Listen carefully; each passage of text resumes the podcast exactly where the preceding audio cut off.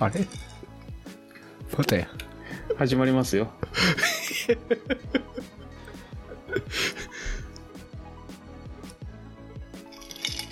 いや、またあえて振ってますよね、それ。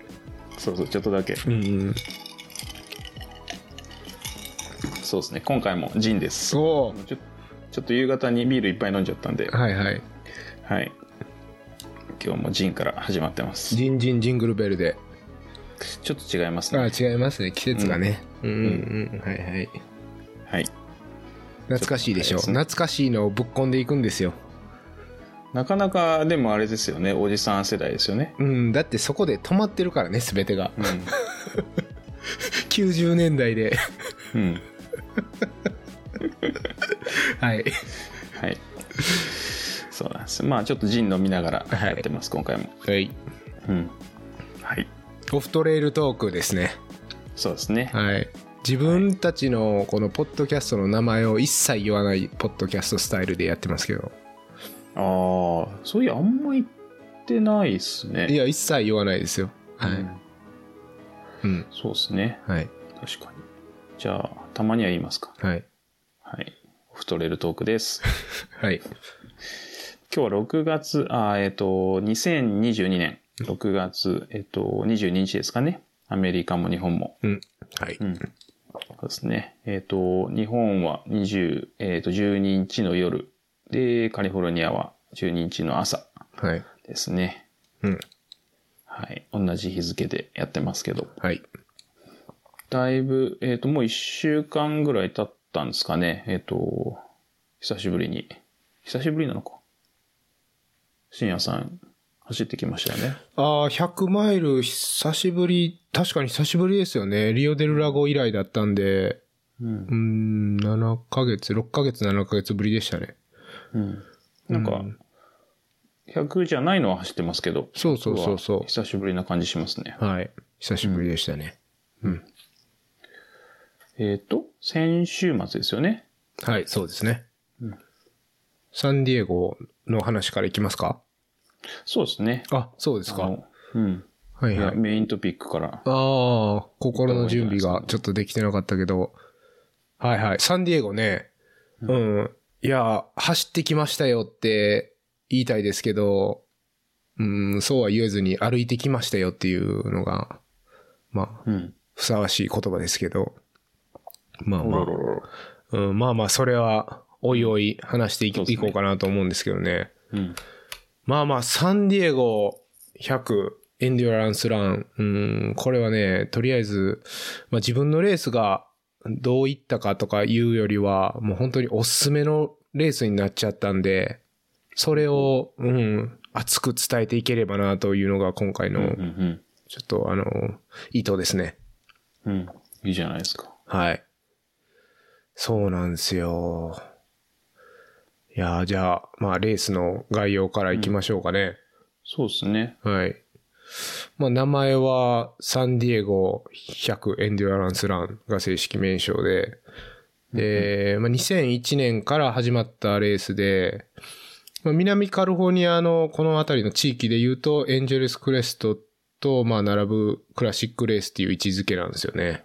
うん。うん、まあ、あんまそこまで古いレースがいっぱいあるわけじゃないんで、うん。まあこれも、えっと、21年、2年目で、えっと、開催されたのは、まあ18回目らしいんですけど、うん。うん。まあというのも、一昨年2020年はももちろんコロナで、早々とキャンセルされて、で、去年も、実は6週間前、あの、開催の、で、や結局やっぱキャンセルになっちゃって、うん。なるほど。うん、まあそれはその森林管理局の許可が得られないとか、そういうパーミット関係の理由だったんですけど、うん。うん、まあなんで満を持してっていう3年ぶりの開催で、うん、うん。まあでも、今年に関して言うと、ブリーフィングが、まあ、あの、みんな集まって前日にやるスタイルから、事前に YouTube で RD が録音したやつを、まあ見てくださいねっていう E メールが来て、なるほど。うん。まあそれを見ていろいろまあ、ブリーフィングは確認できたんですけど、うん、ちょっとしたコロナ対応的な感じですかね。そうなんでしょうね。うんう。ーん。まあ、でも、どうなんですかね。い、い、その YouTube で残るっていうのは結構便利っちゃ便利だとは思うんですよねあ。ー確かに、確かうーに。ん結局同じことを毎年、ほぼ言ってるわけですから。うん。うーん。なんでね。なんかそれがないと、そのブリーフィングに来れなかったら、そのブリーフィングの、なんて言うんですかその内容が一切ランナーに伝わらないことになるんで、ううん、うーん、ん。まあ、やっぱ YouTube があるっていうのはいいんじゃないですかね。うん、うん、うん。確かに。うーん。まあ、あとはそのやっぱ前日から入ってもらってっていうのは難しい人もいるから、うーん。そのランナーのスケジュール的に、うん。まあまあいいんじゃないかなとは思いますけどね。そうですね。うーん。まあ集まっていくスタイルもあれはあれで盛り上がって楽しいんですけど、ううん。ーん。まあまあ、そういうレースで。で、レースディレクターが、まあ、二人でやってて、アンジェラ・シャーテルっていう人と、あの、女性の方ですね。で、はい BJ ・ハックという男性の方、二人でやってて、まあまあ、その、いブリーフィングの YouTube で見ても分かってもらえると思うんですけど、まあ、すごいエネルギーと熱意でやってる感じなんですよね。うーん。うんで、その二人の熱意プラス、この歴史を背負ってるっていう、まあ、雰囲気でやってる運営なんで、うん。まあ、そういう熱意が至るところで感じれて、うん。うん、その、ブブリーフィングから、まあ、マーキングも、で、エイドのボランティアも、まあ、すべてが素晴らしい感じだったんですよね。うん。うん。うんで、もともと、そう、ウルトラの、まあ、界隈ではレジェンドと言われてるスコッティ・ミルズっていううん。方が、えーっと、10年ぐらい RD してて、で、多分3年4年前にこの2人にスイッチしたんですよね。受け継がれたというか。うん。で、まあ、いやこもうん。みんな知ってますよね。ですよね。レジェンド中のレジェンドといううん。スコッティ・ミルズなんですけど、うん。うん。ウェスタンを20回完走してて、うん。うん。ハードロックを10回完走してるというね。うん。しかも現役ですからね、まだ。そうですね。現役というか、まあその選手として現役という言い方が表現がいいのかよくわかんないですけど、ういん。まだにレースも普通に出続けてますもんねう。ん。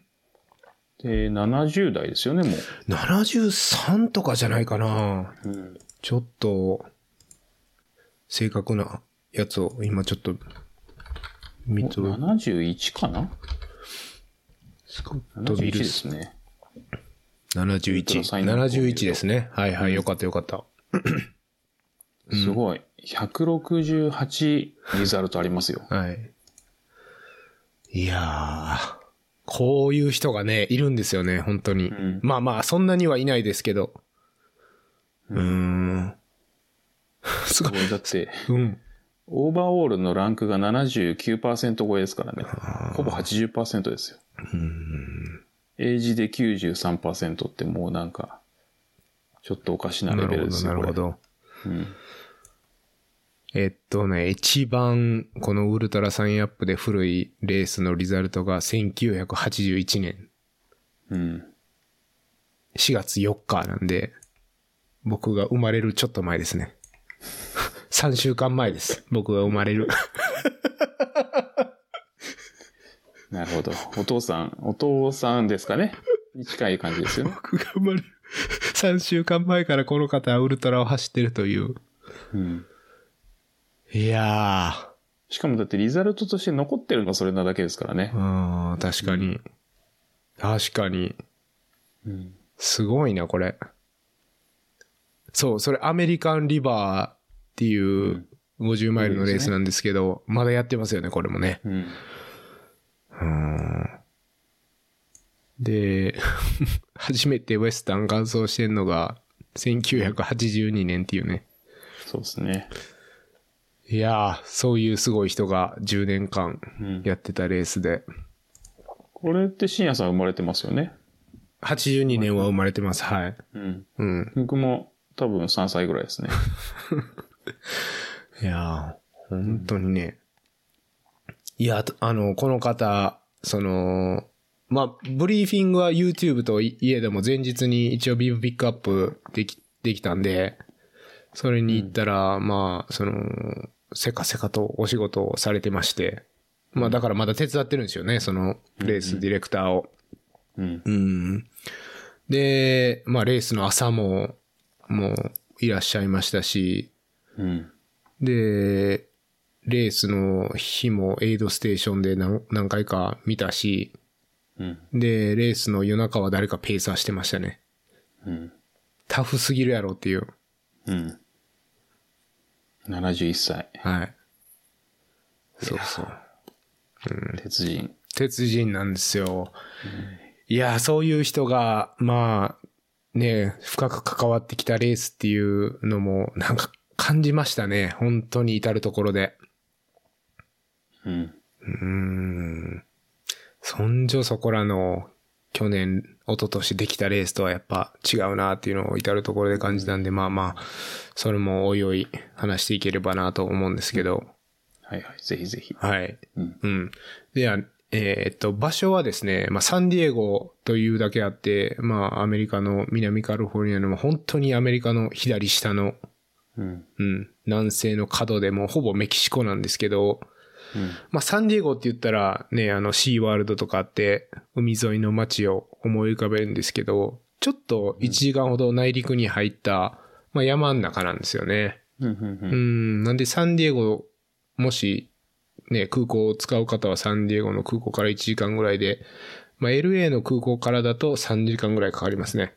うんうんうん。うんうんうん。確かに。はい。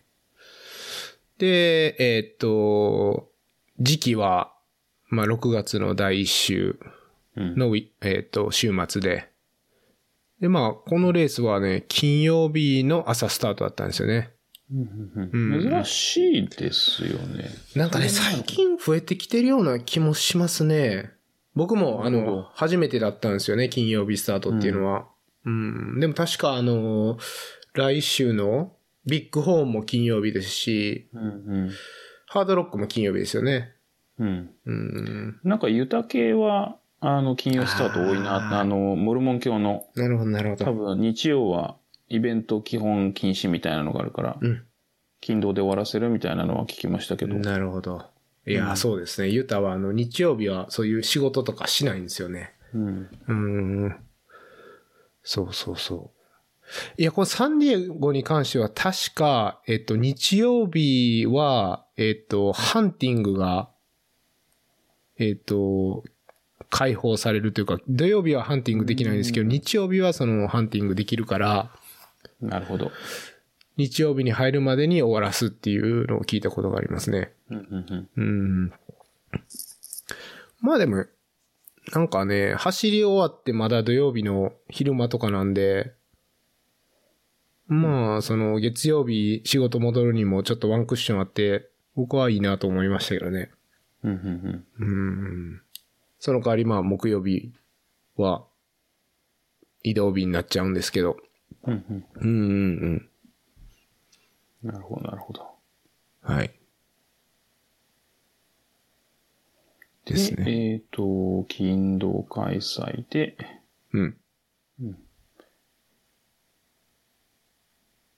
なるほど。で、カテゴリーは100マイルのみ。ですね。はい。うん。うん潔くていいですね。そうですね。うんまあ、ただ、そのクルーの、えっ、と、部門とソロの部門っていうのがあって、うんうんうん、まあ僕はソロの部門で挑みました。うん。なるほど、なるほど。はい。バックルが変わってくるっていうぐらいのお話なんですけどね。うん。はい。なんでバックルは、えっ、と、まあそのソロのバックルと、フィニッシャーバックルと、あとは、えー、サブ24バックルうんうん。なんで、ソロでサブ24した場合は、どっちのバックルなんだっていう話になってくるけど、うん。まあ多分選べますね。 なるほど。なんかそんな気がする。 欲しい方言ったらくれるような気がするな。 いや、そんな感じでしょ。うん。そんな気がします。これどう、どうなんですかあの、バックル沼の方たちは、うん。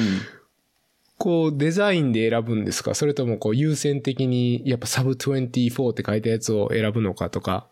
それはサブ24選ぶんじゃないですかね、サブあー24したら。はいはいはいはうい。ん。っていう気がしますけどね。うんうん。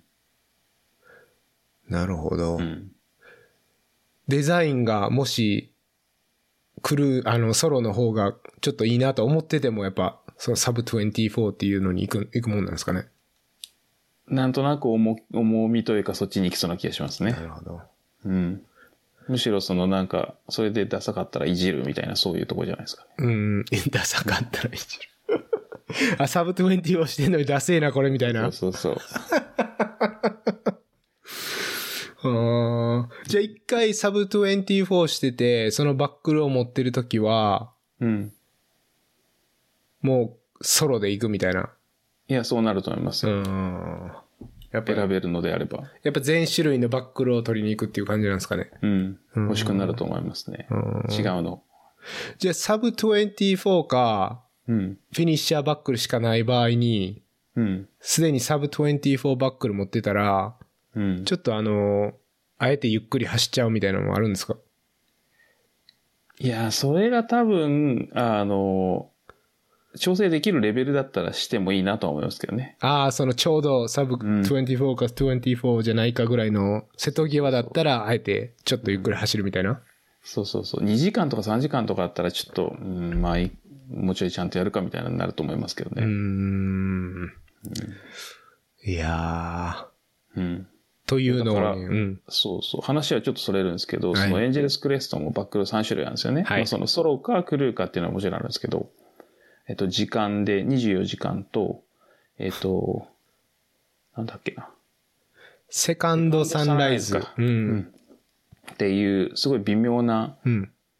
えっと、日の出前はい。っていうのと、あとはフィニッシャーっていう、うんうそん。の3つの、まあ、感想ですよね。いその24時間以内、日の出前、感想っていう、まあ、3つのバックルがあって、うん。僕はあの、24時間と、あの、乾燥っていうのは持ってるんですけど、その、日の出前っていうのは持ってないので、おー。まあ、もし次出ることがあ れば、そこは狙いに行きますけどね。調整して。日の出前、確か、え、24時間から25時間とかじゃなかったでしたっけなんかね、レンジがすっごい狭いんですようね。ん。うん。なんか、2時間か3時間、2時間ぐらいしかないんですよね。うん。うん。なんかそのサブ24できなかった人のこの、なんていうんですか、残念賞というか、うん。ちょうど間を上げるよみたいな考慮のような気がしますけどね。そうそう。でも、あの、デザインは、あの、24時間はシルバーバックルで全然違うんですよ。うん。でも、そのサンライズと、えっ、と、フィニッシャーはデザインはほぼ一緒で、はい。あの、えっ、と、サンライズって書いてあるだけですかね。確か。だからそれでも、それでも欲しいのか。まあ、もし出ることがあればっ ていう、そういうぐらいです。ちょっともうエンジェルスクレスは個人的にお腹いっぱいなので、はい、もういいっちゃいいんですけど、はいはいまあもし間違って出ることがあれば、 間違えうん。そこを狙いに行くよっていうだけでうすね。んなるほど。いやー、なんかそれを聞いてみたかったんですよね。数種類あるバックルの、バックルいをや見基な本がら。は集めたい方に傾きますけどね。はい。 沼ですね。うんはい。 で、まあ、そういうソロ部門っていうのがあるっていう。うんまあ、これもね、なんでソロをするかっていうと、多分一番大きな理由は、えー、その、車の渋滞とか、駐車場の、うんあの、渋滞緩和を避けるべきなような気がしてます。うんうん、やっぱクルーがいろんなエイドステーションに行って、まあ、パーキングがいっぱいになって、それに人手をすす割かないといけなくなったり、うんそれとはやっぱりあの、その森林局から、まあ、指導があったりして、で、良くないっていうので、まあ、ソロ部門を推奨しているレースが何個かあるありますね。うんうんうん。はい。で、えー制限時間は32時間。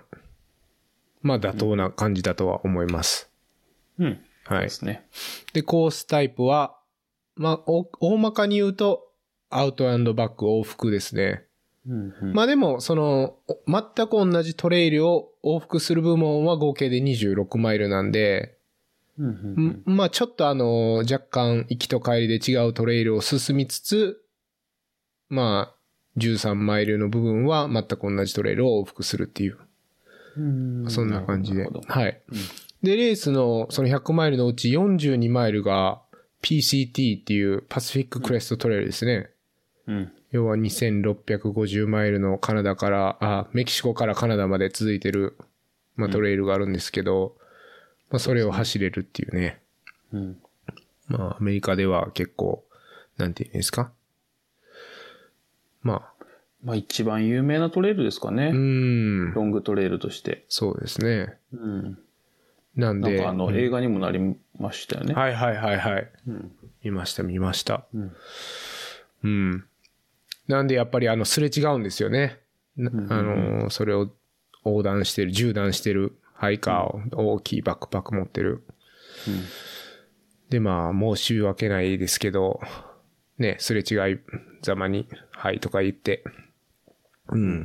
まあ、その分でもあの、スルーハイカーもエイドステーション使ってみたいな多分雰囲気なんで、おおいいですね。うーん、それはそれでやっぱり迷惑かけてる分、エイドステーションぐらいは使ってってよみたいな、そういう感じじゃないかなと思ってますね。トレイルエンジェル感あっていいですうね。んうんうん。うん。そうなんですよね。実はあの、レオナディバイドも PCT だったんで、うん。まあ全く同じ感じでしたね。うん。なるほど、なるほど。今ね、なんか日本人、えっと、僕の友達も一人 PCT 歩いてますし、はい。なんかその友達が言うには、えっと、今南に向かって PCT 歩いてる日本人いるって書いてありましたね。へえ。そうなんですよね。うん。いや、僕もね、ツイッターで何人か追ってるんですけど、フォローしてるんですけど、PCT 歩いてる日本人の方。うん、うん、うん。で、その、ジローさんおっしゃったみたいにトレイルエンジェルって言って、まあトレイルヘッドに行って、サポートするようなことをしたいなと思いつつ、うん、うん、まあ、結構僕が住んでるエリアって、なんて言うんですか、街を通るようなセクションだったりするんで、うん。うーん、なんていうかね、もう本当砂漠のど真ん中とかだったらやりがいあるんですけど、うん。まあ、頑張ってもう一日歩けば街に出るっていうとこだったりするんで、うん。まあ、ちょっとね、そんなにっていうのもありますけど、うんうんうん。まあでもいいですよね。なんか PCT 走れるっていうのは大体レースの売りだったりするんで。うん。うん。そうですよね。はい。うん。カスケードクレストも PCT でしたからね。うん。うんうん。そうですね。あとどこだろう。結構いろんなとこでやっぱ PCT 使ってますからね。うん。うん。エンジェルスクレストも PCT ほんのちょっと走りますし。ううんん、一部使ってウエスタンステイツもそうですよね。あ、PCT 通れますかウエスタンステーツ。あれ違ったっけな、うんちょっと使うんじゃなかったでしたっけ使うかもしれないですね。うん。いやー、そういう、そうなんですよ。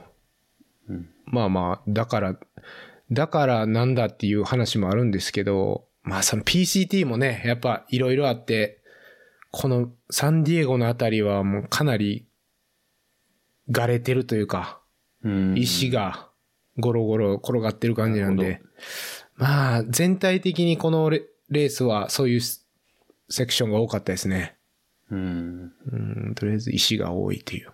うん。あの、レオナディバイドなんて本当にもう砂で、石なんか全然落ちてないかん感じじゃないですか。走りやすいですよね。走りやすい。んいやー、今回はちょっとね、そこで苦戦しましたね。うん。なるほど。はい。で、えー、累積標高は、まあ大体1万3000から1万4000フィートなんで、大体4300メートルとかそれぐらいですね。うん。うん。まあだからそんなにないんですよね。標高で言うと。うん。うなんるほど、なるほど。はい。で、エイドが14箇所、うん。ドロップバックが8箇所。うんうんなんでまあ全然ソロでも行きやすい。うん感じでしたね。全然確かに。うん。で、もう、結局8箇所なんは全部はドロップ使わなかったですね。6箇所ぐらい、5、6箇所でしたね。なるほど、なるほうど。ん。そうそう。というのもなんか、その、最後の方のエイドステーションにドロップバックしちゃうと、うん。その、カットオフで、そのエイドステーションを畳んで、1時間後にゴールまで、そのあなたのドロップバックを運びますよ、みたいなうん。システムだったん。で、うんいや、これ結構待たなあかんのちゃうかなっていう、確かに。思って、うんまあまあ、あのーなかなかね、えー大きい夢を描いたゴールの設定だったんで、僕の。 いや、俺みたいなエリートは、そんな最後の、あの、エイドステーションのバックパックなんか待ってられねえよっていうね。うん。そういうぐらいの感じで移動しちゃって これ振りですよ、振り。うん。はい。ニヤニヤしてますよ。 ニヤニヤしてますね。うん。まあまあ、そう、なんか、ドロップバック的には多い。うん。で、もし、あの、クルーを、とか、ペーサーつけるのであれば、えっと、まあ、アクセスできる場所が7箇所あって、えー、で、ペーサーピックアップできるのは55マイルからなんですよね。うん。でなんか後半もほぼ丸々ペーサーと走れると。んで、クルーアクセスできるエイドステーションも結構あの、大きい道に面してるところがあるんで、うんうんまあすごいアクセスしやすいと。で、アウトエンドパックなんで、その、まあ、大きい道を往復すれば、ランナーと一緒にこう、軽く動けるみたいな、そんな感じですね。うんうん。はい。で、なるほど。筆形装備はなし。うん。いいですよ、これは。そうですね。倍なんとら、なんちゃらなんちゃらじゃないから、筆形装備なしで。はい。はい。はい。良いですね。シンプル で。はい。自分で考えろと。そうそうそうそうそうそう。そら、そらそうですよ。うん。うん。で、参加資格は、えー、50マイルを13時間以内に走ってることか、うんうんえー、まあ、100キロ以上の、えー、レースを完走してたら時間に関係なく、まあ、あの、参加できると。うんうんうん。ただ、えーその、まあ、参加してから6時間の、えーボランティアが、まあ、出場のうん。資格になってますね。条件というか。なるほど。はい。で、なんか従来はトレイルワークじゃないとダメっぽいんですけど、今年に限っては、まあそのエイドステーションのボランティアとか、もう、なんなら地域のボランティアでも何でも受け付けるみたいな感じでうん RD からメールが来て、まあトレイルワークとかなかなかやってないかったりするんでね、地域ではう。んうん、だからそういう、あの、フレキシビリ、フレキシブルな対応をしてましたね。うんうんうんうん。うん。そうそう。はい。そんな感じで。まあ、あの、一応め、あの、ボランティアしたっていうメールはしてくださいって言ってたけど、こっちから、うんうんこっちからっていうか RD の方で確認するようなことはありませんっていう。まあ、ありがちです ね。はい。うん。自己申告派で。そうですね。うん。はい。で、えーエントリーフィーは280ドルプラス20ドルの手数料。うんうん。で、このエントリーの形式としては、1月1日から1月4日まで、えっ、と、レジストレーションオープンして、まあ、売り切れれば、ロッテリーになるらしいんですけど、まあ、こまあその僕が登録した2019年、あだから2020年の1月か、は、えー、売り切れなかったんで、全員入りましたね。うんうんうん。うん。なるほど、なるほど。で、300人募集してるらしいんですけど、今年も結局スタートしたのは200人とかだったんで、うんうんうん。あのーまあ、ウェイトリストの人は全員入れるような感じなんじゃないかなと思ってます。うーん。なるほど。なんで、もしあのね、気になる方は1月1日のうん。レジストレーションオープンを狙って登録してほしいですね。そうですね。はい。で、えー、参加賞と感想賞が、もう盛りだくさんで、うん。もう100マイルのレースでこんな豪華なのはなかなかないんじゃないかなと思うぐらいうのん感じでしたね。見ましたかこれ。僕のツイートを。見ましたよ。うん。見ましたよ。 はい。いや、なんか。でもアメリカだと結構充実してるとこ多いじゃないですか。そうですね。うん。で、まあそんな感じで、ああ、充実してるやつでいいなっていう。うん。ごそ飯とか、そのなんか、おやつ系はついてたりしますけどう。、うんうんうん。うんなんかこの木の盾あは結構珍しめですかね。ああとあの、ナンバープレートのフレーム。はい。ちょっナンバープレートと、のフレームはなんかうん売ってる系は多いですよね。ああ、確かにね。うん。そうそう。ちょっとあの、さーっと、いいですかうんし紹介させていただはいい、て。ぜひぜひ。はいはい。で、参加、あのまず参加賞が、えーラビット製のシャツ。うんで、すえーインジンジのソックス。うんで、バフ、ステッカー。で、まあ、ビブっていうのは、まあ、あれですけど、あと、ふにゃふにゃサングラス。これなんか曲げれ、曲げても壊れない素材のサングラスと、まあ、その補給のサンプル。うんうんうんで、乾燥したら、えーゴールの、あのーすぐ後に紙袋をもらえるんですけど、その中にライセンスプレートのフレーム、うんさっきおっしゃった。で、バックル。で、木製メダルと、メダル盾。うんうんうんで、メッシュキャップと、で、パーカーが青か茶色か選んでくださいって言われて。まあおー僕は青を選んだんですけど、はいはい。うん。そうなんですよ。まあ盛りだくさんで。うんうん。で、このあの、木製メダルと盾、この三角のやつがメダルなんですよね。うんうんうんで、これ、実は紐がついてて、これを首からかけてもらえるんですけど、うんおーまあなるほど。紐を取れば、この、えっ、と、メダルを立ててうん飾れる、メダル立てがもらえるんで、で、メダルを、あ、じゃない、あの、三角の木製のメダルを立てて、じ実はその手前にバックルを立てれるようになってるんですよ。うんうんなんで、まあ、メダルとバックルと台を揃えれるっていう感じですね。うんいや、盛りだくさんですよ、これは。うんうん多いですね。うん。これは、なんて言うんですか、総額推定、うーん、200ドル近くいくんじゃないかなという。それは、あれですかね、コストベースでもいきそうですよね。うー。うんん。リテールベースで言ったらなんか、300ドルとかこれいくんじゃないですか。そうそう、280ドルの、参加費に、ね、対して、このスワグはすごいなと。うん。うん。いう感じでしたね。うん。いいですね。あり、ありますかこんな、このレベルのスワグって。いやー、見たことない気がしますね。なんかウェス、うんウェスタンもなかなかももらえるような気がするんですけど。うん。ウエスさんそれでも減ったって言ってますからね、みんな。うーん、そうなんですね。うん。みんななんかあの、昔だと、あの、バックパックついてて、で、そのバックパックパンパンになるぐらいなんかいろいろもらえるみたいな。うーん。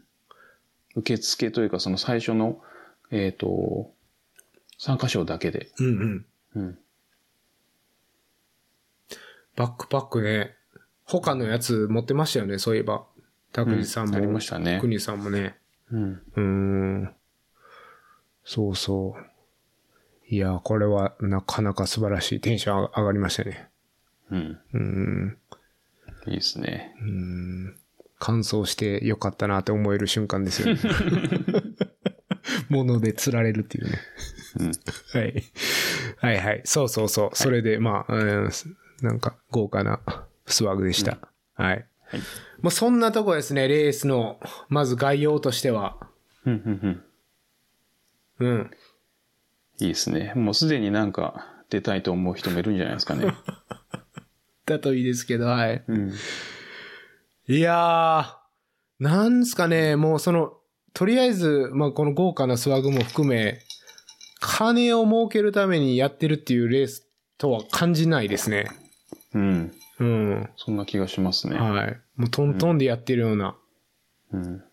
気気もするし、うん。その、このレースディレクターのノリ的にも、うん、仕事っていう感じではなかったですね。まあ仕事っていうぐらいの、なんていうんですか、真剣度は伝わってきたけど、うん。うん、なんかビジネスとしてやってるっていう雰囲気ではなかったです。うん。うん。なるほど。はい。うん。そうなんですよ。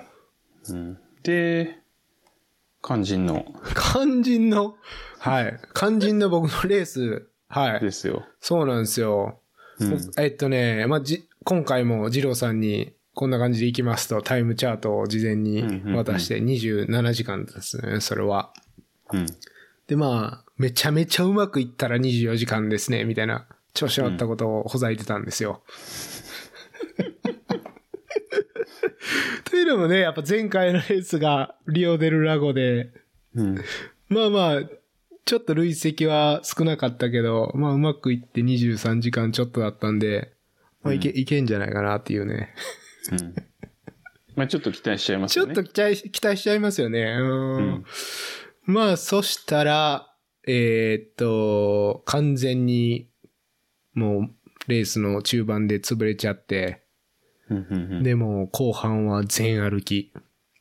うんでまあ本当にうまくいったのは、やっと完走できたっていう29時間結局19分かかったんですよね。うんうんもうそれだけですね。うまくいったのは、本当なにる。ほど、なるほど。はい。もうそれ以外は全部失敗。うん。前半の50マイルが12時間しかかからなかったのに、後半17時間かかったっていうね。うん。もう完全にグダグダです。やられちゃいましたね。やられちゃいましたね。うん。こんなに人間というのをやられるかっていうぐらいやられましたね。うん。はい。いやいや、あると思いますよ、そういうことも。で、で、だと思い、思いながら歩いてました。うん。うんこんなの別にみんな経験してるよと思いながら。うん。はい。そうなんですよね。まあ、大きく失敗は3つあると思うんですけど、まあ、すこういうレースは、ちょっと今までで一番失敗したって感じだったんで、学ぶこともなかなかあったんじゃないかなと思いましたね、自分で。ほうほうほうほう。はい。うん、それは具体的にはどこら辺なんですかいやー、やっぱり、とりあえず、もうこんなことは二度としたくないと。もう後半ひたすら歩くっていう長いのをしたくないから、やっぱ考えますよね。どう、どうしたらこういうことにならないかっていうのを。うん。うん。まあそれをいろいろ考えて、まあ失敗大きく3つあったんで、うん。それを言うと、まず失敗その1は、ヒートマネージメントと天気予報の読みの甘さっていうのがあなって。るほど。うん。なんか天気予報だと27度とか28度とかだって、うんうん。で、南カルフォニアでこの時期だと、まあ、例年に比べてこのレースとしてもそこまで暑くないし、うん。まあ、そんなに暑くないし、いけるかなと思って、まあ、ちょっとあの、ヒートトレーニング、サウナ練を自分の車の中でやってたりしたんですけど、なるほど。まあまあそんなに暑くないしいけるかって思って、まあその27時間っていうタイム設定もそ、もうもちろんそういう涼しい感じなのもあって、それを設定してて。うんでも何がやっぱりし失敗だったかっていうと、その27度とかっていうのって結局日陰の気温なんですよね。うんうん。うん。そうですね。だからその百葉箱あったじゃないですか。に日本の小学校とかにも。うん。結局は最近見ないですけどね。そう、見ない、見ないかもしれないですけど、まあ、日陰の気温なんで、まあ、日向は体感、まあ、10度とかプラス。ってことになったら、まあ、体感では37度になるわけじゃないですか、27度が。そうそうそうん。で、その谷とか、もうその岩場とかで照り返しがあったり、そのアスファルトで照り返しがあったら、さらに、まあ、5度とかう。うん。体感プラスされたら、もう結局42度の中を走ってるようなもんなんですよね。うん。天気予報27度でも。そうですね。で、その感じでガツンと、まあ来て、で、サウナ練してるとはいえ、その、灼熱の中で数何時間も何時間も走ったトレーニングはできてなかったんで、うんやっぱちょっと体がびっくりした感じはありましたね。うん。うん。なるほど。うんそんなにあの、ペース的には飛ばしてた感じではなかったんですけど、うんやっぱ確かに、うーん、まあちょっと、知らず知らずのうちに負荷はかかりすぎてたような気がます気がしますね。なるほどう。ん確かに。なんか、僕サンディエゴ出たことないですけど、はい。結構みんな言うのが、隠れる場所がない、うんその、日陰がないみたいうん。な。うん。全然ないんだよ、みたいな。うん。そう。それが一番辛いみたいなことを結構よく聞くんでう。。うんん。そうなんですよね。この南カリフォルニアの植生が、もう木が生えないんですよ。やっぱ水がないから。そうですよね。なんで、何があるかっていうと、こう、茂みうん。だけなんで、まあ自分の身長よりも高いような茂みはなかなかないですし、うん。まあ、ひひ日陰がない。うん。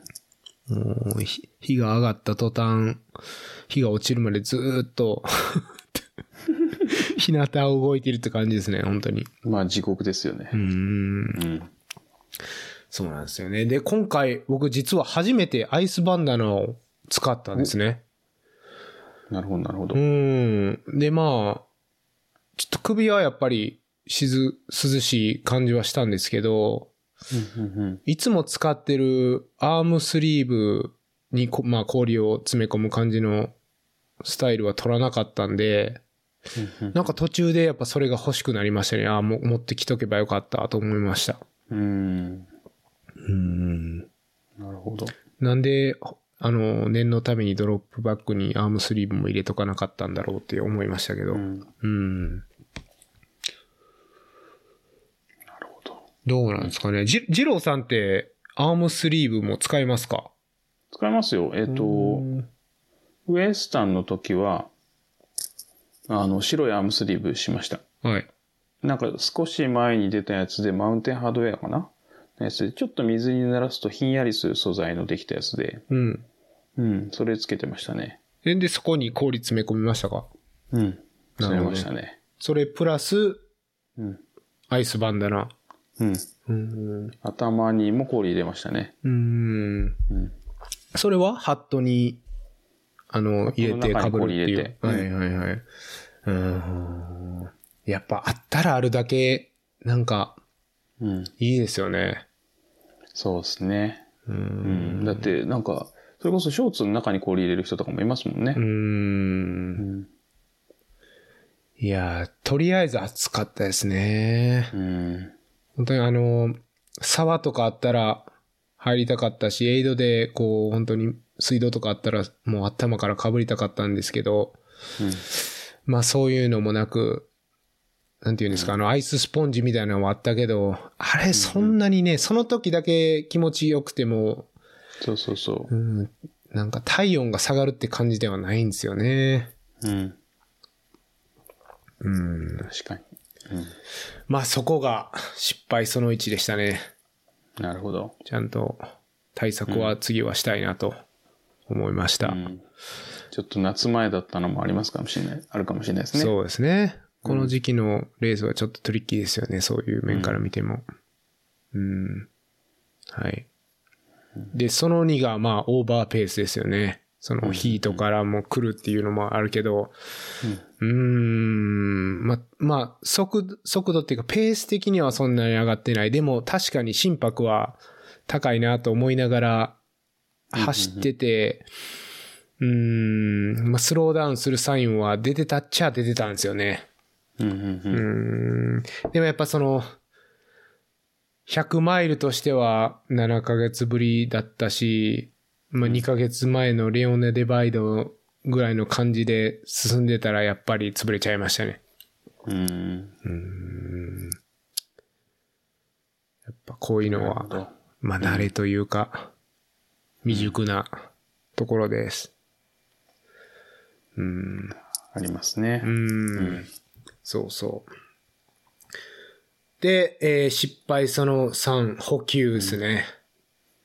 やっぱその、その1とその1の、その1とその2の失敗で、 まあ補給がちょっと遅れて、まあ、食欲なくなって、ちょっとお腹もなんか気持ち悪くなって、で、まあジェルは取ってたんですけど、全然カロリー的には足りてなくって、うんうんでも、うーん、もう一度ガーンとやられたら、もうその後、本当に回復することはなかったですね。うん。うん。それがね、多分ね、ちょっと休むと回復する可能性はあるんですけど、うん。うん。うん。それはね、なんかね、悩ましいんですよ。うん。なんか、こうしたら回復するっていうのも、なんか経験値だったりもしますしう、ん。うん。ちょっと休めば回復するんですけど、まあもちろんその、ちょっと休んでも回復しない場合もあるっちゃあるんですけど、うん。その、こうしたらこうなるっていう、こう、確実なものがなかったりすると、うん。うん。なんか、休めないでとりあえず歩こうかなみたいになっちゃうじゃないですか。はい。それでした。うん。でもなんか、例えば15分本当横になるとか、うん。でもうもしかしたら復活するかもしれないですし、うん。うん。あと、なんかそれこそ、まあ一回全部こう、リバースしてしまうとうん楽になるっていうのもありますしね。いや、そんなにね、あの、吐き気がしたっていうことでもないんですけど、うんうんまあ、しうん、とりあえず食欲、暑さと、まあ、その疲れで、食欲がなくなって、ちょっと胃が気持ち悪いぐらいだったんですよね。うんうんうんでなるほ、ど回復っていうのは、その、胃がどうかっていうよりは、もうそのハンガーノック状態からうん抜けられなかったっていう。うんだからもしかしたら休んでば、ガバガバ食べてたら、うんうんもしかしたら回復してたのかなっていうのはうんあるんですけど、どうですかそういうのってあります経験。ありますね。うん熱中症系は休むしかないんですよね。うん。うん。なんか、多分、そのヒート的にやられちゃったのとかは、えっ、と、なんて言ったらいいんですかね。体がもう多分サインを出してるんですよねう。ん。で、そういう時は多分何食べてもダメで、うん。で、ちょっと休むと復活したりっていうのはなんとなくありますね、経験として。うん。うん。いやー、ちょっと途方に暮れましたね。う。うんん、あれだけ、ちょっとあの、カロリー、なんていうんですか、ビハインドになっちゃうと、うん。多分相当食べて時間かけても、なんか復活しないんじゃないかなっていう。てか相当食べないと復活しないだろうなと思ったしう、んうんうん、まあそれだったらもう、まあゆっくりでも歩いて、歩き、歩こうかっていう感じでした。本当に。うんうん。そうですね。多分、だいぶ近いかなって一瞬思ったのが、昔、他方の100マイル出た時、なんか、えっ、と、50マイル2周なんですけど、はいはいはい。 1周目が11時間で戻ってきて、で、その後熱中症になって、もう多分帰ってくる時には熱中症になってて、2周目倍かかりましたからね。おー、すごい。 30、33時間ぐらいかかったんですよね。うん、合計で。もう、もう全部歩いて。うん。うん。でも、下手したらその11時間で帰ってきたから、はい。 1時間その、戻ってきた時に寝てしまえばう、ん。木陰とかで、うんうん、う実はん。復活してたかもなって、なんか、うん。終わった後に思いましたね。いや、それはかなり似てますよね。うん。本当にそう思いました、僕も。うん。ただ、す休んだところでどうなってたかなんてわかんないですけどね。うん。そうそうそうそうう。ん。だからなんかちょっとでも歩いてでも進んだ方がいいかなみたいなこう判断をしちゃうじゃないですか。はい。うん。でもなんか実はがっつり休むっていう方がうん。諦めて、うん。なんかそっちの方が実はいいのかもっていうのはありますね。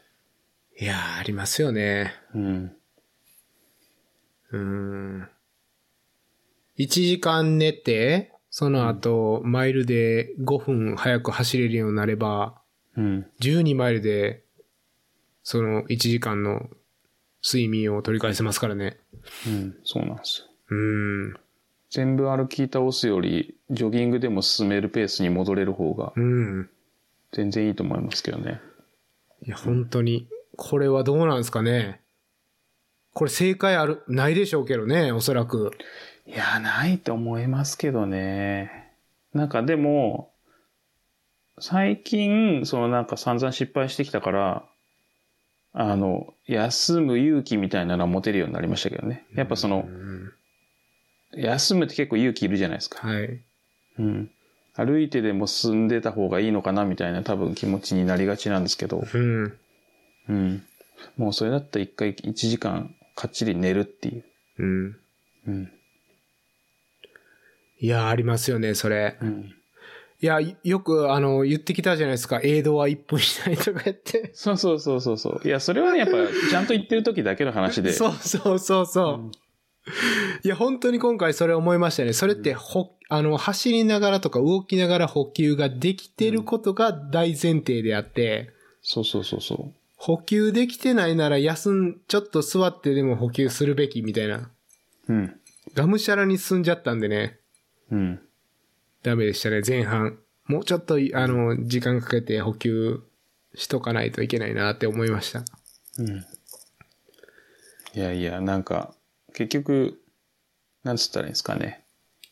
えっ、と、外部要因がすごい多いから、うん天気とか。うん。あと、レースも全部同じじゃないじゃないですか。うん。で、自分の体調もあるし。うん。だから、その一回うまくいった方程式じゃないですけど、はい。こういうペースでこれを補給してってうまくいったからって言って、次のレースでそれがいけるかって言ったらまたわかんないし。うん、うん、うん。うん。ここは本当悩ましいなって毎回思いますよね。はい。うん。いや、その、カスケードの時とかって、もう本当に調子よくって、うん。で、40マイルぐらいで、やっと走り出したぐらいのエネルギー残ってたんですけど、うん。うんもう今回はもう20マイル地点で、まあ4、50マイルぐらい使っ、あの、走った疲労感で、うん。うんで。も50マイルに達成、到達した時は、まあ12時間で進めたんですけど、うんいやもう完全にその時点でハンガーノックなって、もう足も痛くなって、いや、これはない長い一日になるなと、うん。覚悟を決めた時でしたね。うん。うん。そうそう。そうなんですよね。はい。そうなんですよ。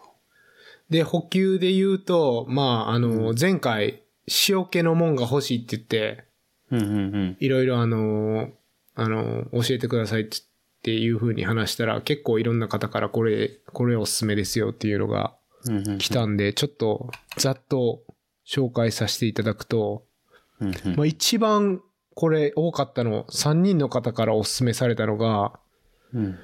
ジンタンの、えっとこれ食用、生カレーな生じゃない食用上カレーっていうのかな食え、なんだこれ。なんかね、スティックタイプの結構サラサラしたカレーらしいんですけど、はいはいはいはい。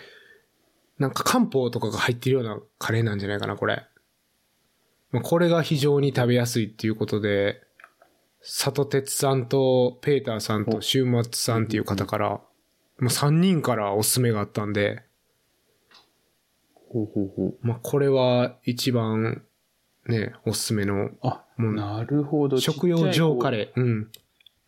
ジェルっぽい形でカレーが入ってるんですね。そうですね。うんうん。はいはい。い。なるほど。そうなんですよ。へえ。で、これね、さすがにやっぱり、あの、アメリカでは手に入らなかったんで、うんうん。レトルトのカレーを 用意して、で、レトルトのカレーと紙コップとプラスチックスプーンを、あの、ドロップバッグに入れといたんですよ。うんうんうん。で、夜中ぐらいにそれを食べたら、まあ、結構美味しかったんですけど、うん。その、アメリカのエイドステーションで、そんなカレーみたいなもんを紙コップに入れて食べてたらちょっと衝撃的映像かなと思って、確かに。はい。ちょっとあの、うん。ビジュアルが難しいことがありますよ ね。そうそうそうそう。なんであの、えーな慣れてない彼らにとっては、でしょうね。そうそう、カレーライスというものに慣れてないから、はい。はい、ちょっと難しいことがありますよね。そう。なんで、まあ、エイドステーションの隅っこで隠れるように、あの、 うん。カレーをうん。紙コップに絞り出して、はい、食べました。ご飯もなく、 ルーだけを食べるっていうなるね。うん。ただやっぱりあの、カレーの、やっぱ味というか、うんうーん、は、すんなり体が受け入れましたね。なるほど。はい。いいですね。これ気になりますね。まあでもやっぱりね、温めてない常温のカレーのルーなんで、レトルトうの。んドロドロなんですよ。確かに。だから、こう、サラサラタイプのカレーとは、まあ、ほど遠かったですね。なるほど、なるほど。うん。まあ完全にご飯にかけて食べるものですよね。温めてご飯にかける食べ物なんでね。はい。まあでも、仕方がないです。手に入るもんで、やらないといけないんで。うん。一応温めなくても美味しいレトルトカレーって書いてありますね。うん、そうなんでしょうね。だから、すごいいいんじゃないかなと思って。なるほど、なるほど。ちょっと気になりますね。うん。はい。ぜひ持ってきてください、二郎さんもハードロックに向けて。うん、持ってき ます。ちょっと、はい。お土産も兼ねて持ってきます。そう、それが一番のおすすめで、あとは、えー、新潟濡れせんべい、ああ、濡れせんべい。ふにゃふにゃタイプのやつ、うん。をナミネムさんからおすすめされたんですけど、まあ、これはちょっと残念ながら手に入らなかったですね。うん、うん、うん。はい。売って、そう、なんかナミネムが書いてて、濡れ線ぐらいだったらまあ、う日本、日系スーパーで売ってるかなってちょっと思ってたんですけど、なかったんですうねな。かったですね。うん。はい。あとは、味噌チューブをほうほうほう吉田さんからおすすめいただいて、なるほど、なるほど。うん。これも良さそうですよね。塩分取れて。うん。うん。なるほど。はい。と、長男さんからビッグカほうツ。ほうなるほど。はい。ビッグカツもね、たまに確かに見るんですけど、今回は、ちょっと見つからなかったんで、食べなかったですけど、うん。まあなんかあの、添加物の塊だから、そうですよ どんなね。のっていうなんか、あれありました ね。なんか、この、えっ、と、いくつか、あの、多分おすすめいただいた中で、はい。一番体に悪そうです ね。あの、ミステリーミートですよね、これ。そうそうミステリーの食べ物ですよね。うん。うん。そうですよね。だって、小学生とか、いわゆる僕たちがちっちゃい時からの駄菓子屋さんに並んでるやつですもんね。そうそうそう、それです、まさに。はい。うん。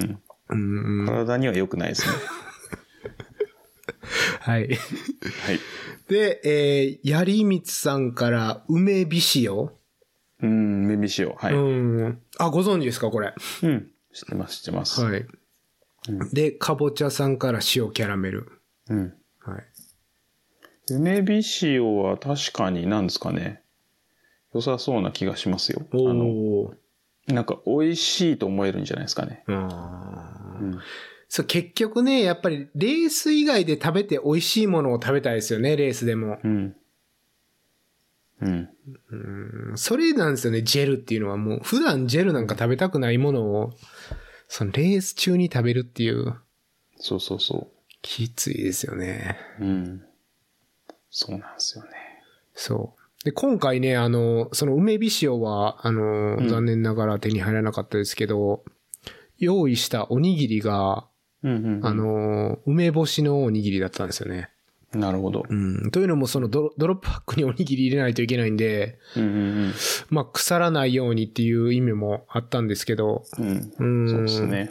まあでもその、梅の塩、しょっぱさと酸っぱさっていうのが、まあ結構良かったですよね。うんうんうん。甘くも、甘いところからも離れてるし、ただ単に、そのしょっぱいものっていうのでもないし、ちょうどうんうんうん食欲よそそる感じは確かに感じました。うん。うん。そうですね。うん。いや、えっ、と、今その僕もハードロック、まあ後でもうちょっと話しますけど、うん。の準備してて、えっ、と、補給どうしようかなと思ってて、やっぱりどうしてもジェル最初行くけどダメになるタイミングがあって、で、その時にどうしようかなみたいなのを考えてて、最近思いついたのが、梅昆布茶うん。の下流のやつがあるんですよ。はいはい。で、まあ水にも結構溶けるんで、で、エイドで水もらって、その下流溶かして、まあ冷たい、まあお湯があったら上でもちろんいいと思うんですけど、水でもいいかなみたいな。うんで、梅昆布茶を飲むっていう。うん。で、塩分取れるし、梅味だし、うん。まあ結構いいかなと思ってリフレッシャーとしては。っうん。ていうので、最近なんか買って、走った後に飲んでみるとかやって、うん。うん、なんか良さそうな気がしますねう。んううんん。そういうスッキリするようなもんは確かに胃がリセットされるというか、まあ、意識的なことかもしれないですけど、いいですよね。うん。うん。なんか多分食べれなくなることがあるじゃないですか。はい。で、その時ってそのコーラはいけるとか、うん。なんかそういうのがあったりして、飲み物だけはギリギリいけるみたいなのがあったりして、うん。まあそういう時にあると、えっと、いいかなっていうその気持ちとか、うん胃をリセットするのに。うん。ので、ちょっと用意してみました。なんかもう下流だから重さも大してないですうんうし。んうん。うん。いやー、いろんなものをドロップバッグに入れておけば、うん。ね、用意あれば憂いなしみたいなうん。感じそうでで、すね。うん、役立つんじゃないかなって、ほん本当に思いますよね。うん。うーん。いや、そのエイドのチキンヌードルスープとかも結構いただいたんですけど、うん。そのレースの後に、数日後にあの、家でうどん食べて、うん。こううどんだしを飲んだ時に、いや、これあったらよかったなと思いましたね。そうなんですよ。なんか、あるじゃないですか、だしだけとかも、日本だそうと。うーん。そうなんですよいやーそういうのがないんですよね。醤油味というか、カツオ味みたい な。まあ、出汁じゃないです しね、大体。そういうのなね、欲しいですよね。そうそうそうそう。いや、なんで、そのさっきの梅昆布茶も、うんまあ、ちょっと出汁っぽい感じなんですよね。ああ、うん。昆布のね。うん。そうそう。で、ちょっと良さそうだなと思って。うん。うん。そうそう。まあ、いろいろ、あの、おすすめをいただいてありがとうございましたと。うん。はい。もし、あの、カバーできてないものがあれば申し訳ないですけど、多分これ全てじゃないかなと思います。うん。うん。うん。はい。ですね。ありがたいですね。ありがとうございました。そうそう。で、えーレースに戻ると、まあ、それが失敗その3ですよね。補給ができなくなったと。うん。そうです。もう、もう本当にそれにつきます。本当に良かったことは、途方に暮れつつも歩き続けてフィニッシュできたことですかね。うん。うん。なんか、いあの、よく、エイドステーション一つのことだけ考えて進めっていうアドバイスがあるじゃないですか。うん。うん。本当にもう、それだったっていうか、それしか考えられなかったですね。うん。うん。もう、エイドまで歩いて、で、まあ、次のエイドまで何マイルですかみたいな。もう 本当にそれの繰り返しで。うん。うん。で、大体もう、マイルで18分とか19分でひたすら歩いてたんですけど、うん。例えばその50マイルの地点で、そのマイル20分ぐらいで計算したら、えっ、と、17時間とか多分かかるんですけど、うん。まあ17時間とか19、9時間とか、そ、それを考えてたら、もうやめちゃってたかもしれないですね。うん。結構やってらんないですよね。やってらんないですよ、本当に。うん。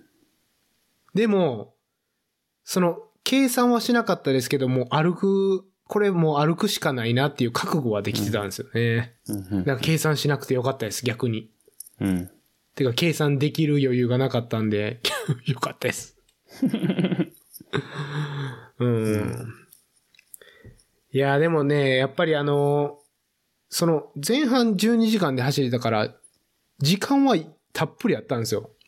うん。うん。だって後半20時間でゴールすれば、まあ、そうカですねットオフには間に合うんで、うん。そのカットオフどうのこうのっていう不安はなかったですね。ただ歩けば、うん進み続ければ、あの、いつかゴールできるっていうなんか自信はうん。なくならなかったです。うん。うん。いいですね。うん。やっぱそういうとこは、なんですかね。まあ時間、もちろんそのなんか、もう残り10時間しかありませんみたいな。うん。あ、もう全然、結構ちゃんと走んないと間に合いませんみたいな感じじゃなければ、うん。まあ何も考えずにとりあえず次のエイドまで行くっていう、うん。うん、の繰り返しかなっていう。いや、一つね、あの、引き出しがそこでうん出たんですけど、その、ゆっくりでも進めば、想像よりも時間がかかってても、進めばゴールできるっていう引き出しは、うん。あの、二郎さんのコヨーテトゥームーンですよ。ああ。あれを思い出しましたね、本当に。うん。あれも、二郎さん、え何時間でしたっけ ?40 時間いや、30。 ?30、んうん。36。 ?36。うん。いやー、あれもね、相当二郎さんにとっては予想以上のレースだったわけじゃないですか。あれ、多分人生で一番長い100マイルですよね。うん。そうそう。それ、そのじ、二郎さんね、それは普段サブ24をする二郎さんですら36時間もかけて、まあフィニッシュしたわけじゃないですか。うん。なんで、まあ、その時も絶対、こう、なんて言うんですか、フィニッシュできるっていう、進み続ければフィニッシュできるっていうことを信じて、走あ動いてたんだろうなと思い返して、 うん。それを引き出しにさせていただきました。いえいえ。よかったです。まあ、あれはなんか本当カットオフもなかったんでしたっけ、確 か。まあ、 そんな気がします。はいまあ、適当なやつだったんでう。んうんうん。うん。そうですね。運営もどっか行っちゃうよう な。はいはい。そうそうそう。運営、走ってましたからね。運営走ってましたね。はいはい。はい。運営補助がどっか行ってましたからね。 はい。そうそうそういや、そういうね、やっぱり諦めなければそうそうそう。大切。いけるというのをね、うん。はい。そうなんですよ。なんかね、やめるのはやっぱ簡単で、なんか栗さんもよく言うんですけど、うん。うん。なんかやめた後30分とか1時間ぐらい、ああ、もうなんか終わってよかったみたいな、結構、なんつったんですかね、ポジティブな気持ちなんですよね。はい。なんか解放されたかう。んうんうんうん。でもその後からまたなんか悔しい気持ちがずっとなんか、もう多分ずっと残り続けるんですよね。うん。と思います。そう。だから、まあそういうのも分かってると、多分やめづらいというか、うん。うん。いやあんまり誘惑に負けないというか。うん。その、諦めようとか思ったことはなかったんですよね。確かに、このレースで。なぜか。ただ、この50マイルを17時間とか19時間とかかけて歩くっていうことが、果たして健全なことなのかっていうのがすごい 問いましたね。だから例えば、うん。このレースに入ってて、僕と全く同じ状況に陥って、で、DNF するっていう決断は、まあ、間違ってるとは言えなかったですね。うん誰かがここで DNF 同じ状況でしても、そうなんて言うんですか批判的な、間違ってるとは思わなかったです。うんそういう人がいても全然賢明な判断だなと思いながら、うんうん。もう自分は歩き続けるっていう、まあ、決意、決断をして歩いてましたね。なるほど、なるほど。おかしいじゃないですか。だってそんなん50マイルを歩くとかさ、もうそんなん怪我のリスクも出てくるし、そうそうそ本う。当にそれが正解だったかどうかなんて僕、僕は言えないです。確かに。うん。うん。まあでもやっぱりいろいろあるんですよね。その糧になったことがやっぱ自分の子供に、あの、感想したって言いたいし、うん。なんかがっかりするんですよね。やっぱりダメだったとか言うと。うん。もうそれが嫌で。乾燥したよっていうことだけをこう、 目標にやってたっていうのもあるし、いや、あとその陸上のコーチやってた時に、なんか、あのー、みんな、みんなにあの、子供たちにこう、言ったっていうのもあったし、来月走るみたいな。まあそういう自分の陸上の子供たちの顔も浮かんだし、うん。うん。うん。まああとはその、国さん筆頭にやってるそのチームジャパンっていう、まあ、その、まあリオ、まあリオ走ったメンバーがメインの、こうグループがあって、まあ別にそこに限ってないんですけど、まあそれの、多分最初の100マイルレースだったんですよね。ああ、なるほど。その輪の中で。うん。で、まあ、そこそこちゃんと、そこそこの結果を出したいなっていう、そういうのもあったし、まあ別に、なんていうのそういうのを背負ってたっていうのは勝手に思ってただけなんですけど、僕が。うんう。うんん、まあそういうのを糧にして頑張りましたね。いやいや、いいじゃないですか。はい。そういうのがあるっていうのは。うん、うんそ。うですね。まあだから別に、うん、僕が勇気をいただいたというか、うん。そういう感じでしたね。うん。はいい。と思います。はい。いやいや、お疲れ様でした。はい。いや、だからもうこんなことはしたくないんで、そうですね。はい。次の8月のうん。頭のコディアックも、まあ熱い、同じ感じのレースなんで、まあここで挽回したいなと思ってます、すごい。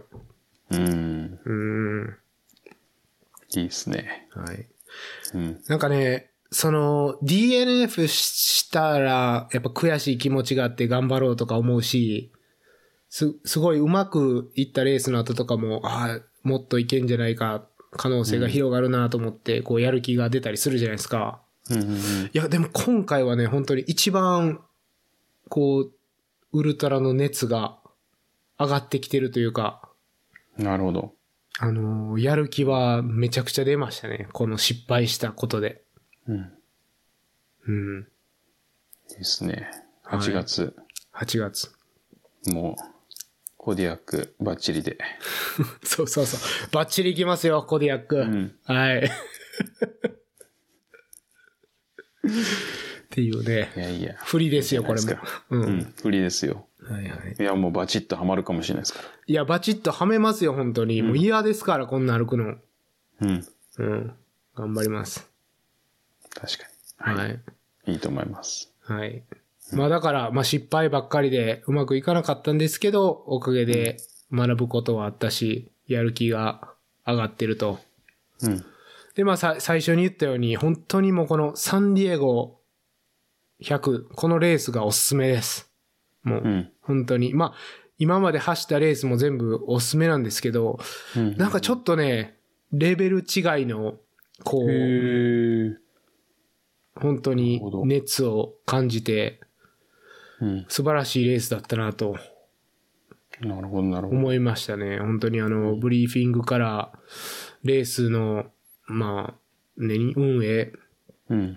もう本当に RD が素晴らしくて、うん。うん。すごいなんかもう、なんて言うんですかね、このアメリカによくいる、この人は多分何やってても成功するんだろうなっていう、めちゃくちゃできそうな人いるじゃないですか。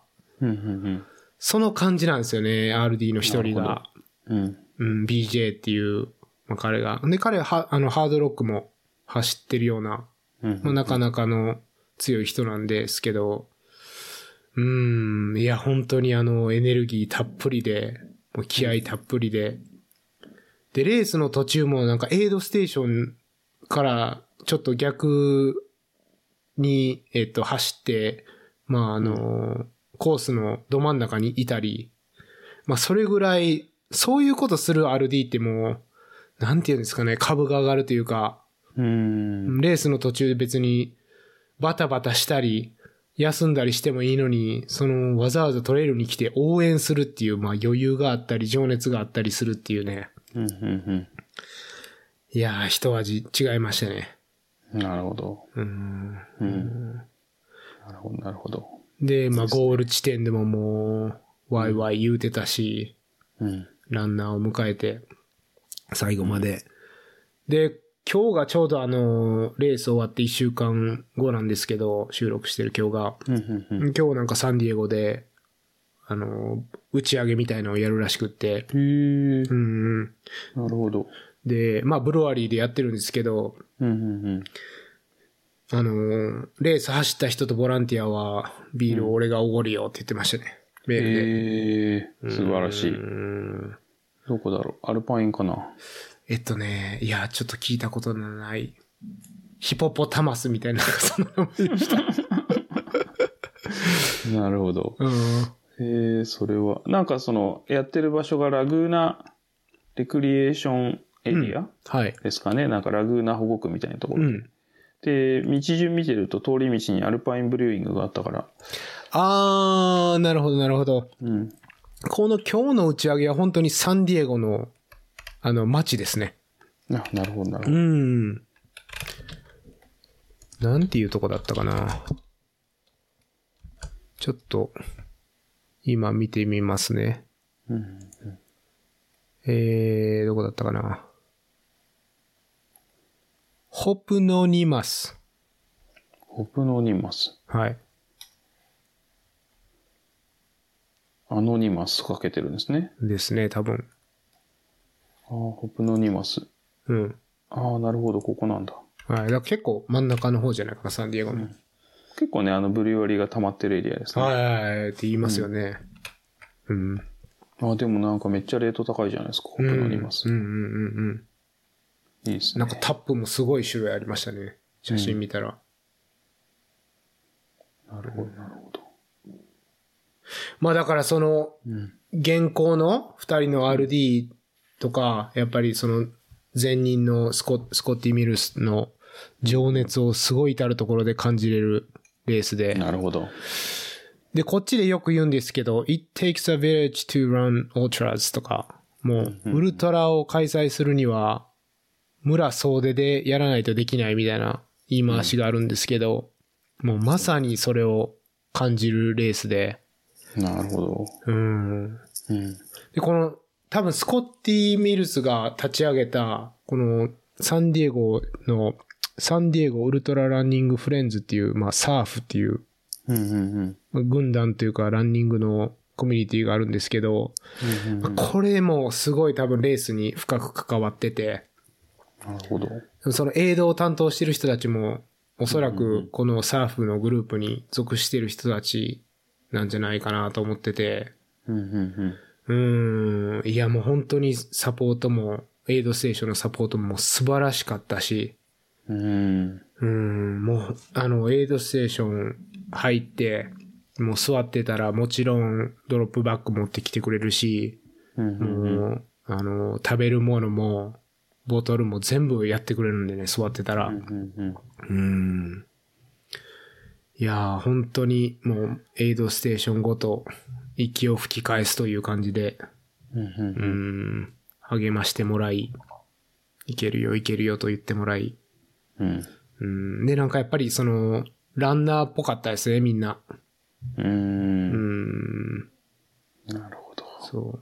たまになんか、おじいちゃんの、あの、仕切ってるエイドステーションとかもあって、うん。まあ、それはそれで別の意味で、心強かったですけどね。うんうんうんうーんまあだから一番本当に今まで走ったレースでは気合を感じましたね。へえ、素晴らしい。ういいですね。ーん熱を感じたというか、やっぱその3年ぶりに開催されたっていう、そういうのもあるのかもしれないですけど、うーん、まあ本当にちょっと、去年もリオ開催されたし、最近やっぱレースがだいぶ戻ってきてるんで、うん。ちょっともうコロナのことなんか、まあ忘れがちというか、うん。そういうことにもなってるけど、やっぱ3年ぶりだったんですよね、サンディエゴはうん。うんうーん。本当に今レースが帰ってきてよかったなとも思いましたし、うん。うんうんうん。うん。いいですね。いや、本当にこれはうん。おすすめしたいレースでしたね。そう、なんかその、サーフ、サンディエゴ、ウルトラ、えっと、ランニング、えっと、フレンズか。はい。で、レース自体もサポートしてるみたいで、なんかそのサーフのウェブサイトがあって、うん。もういろんなレースサポートしてて、サンディエゴ界隈の。はい。うん。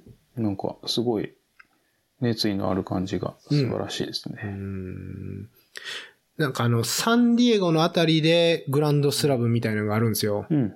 ありますうね。ん、ひゃあのー、距離ウルがトラスラム。ウルトラスラム100マイル、100系、50マイル、50系か。うん。それ4つ走れば、ウルトラスラムっていう、まあ多分メダルとか特別にあると思うんですけど、うん。うん、そういうのに全部関わってるんだと思うんですよね。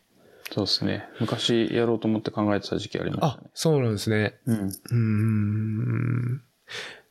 なんかその、やっぱり南カリフォルニア、ロサンゼルスあたりにも、うん。うん。まあ、多分ランニングチームっていうのはいろいろあって、で、Facebook の、まあ、コミュニティから生まれたチームとか、その、うんん、ランニングストアがやってる、まうあ、チームとかもあると思うんですけど、うんこのサーフっていうのは本当にそういうのに属さないで、幅広くやってるチームっぽいんですよね。うん。うん。こういうの意外と少ないような気もしますね。そうなんですよね。うんなんか、最初、その聞いたとき、えっと、サンディエゴウルトラランニングフレンズ。うん。なんか、ハートをイメージしたんですよね。あ、はいはいはいはい。ハートウルトラランニングチームだっけチームですね、確か。うん。そうそう、そのハートの運営をサポートしてる、あの、まあ、ローカルクラブというのか。うん。うん。なんかそんなイメージだったんですけど、そこってまあ基本ハートメインじゃないですか。うん。うん。だけど、ここはなんかいろんなところサポートしてて、なんかすごい手広くというか、うん。うん。広くやってて、すごいなと思って。うんうん。そうなんですよね。多分、その年会費とかも行って、うん。多分50ドルとかかな。うん。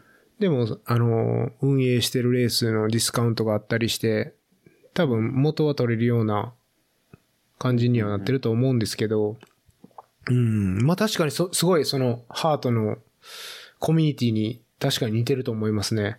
うん。うん、なんか同じような感じの気がする。うん。うん。いいですね。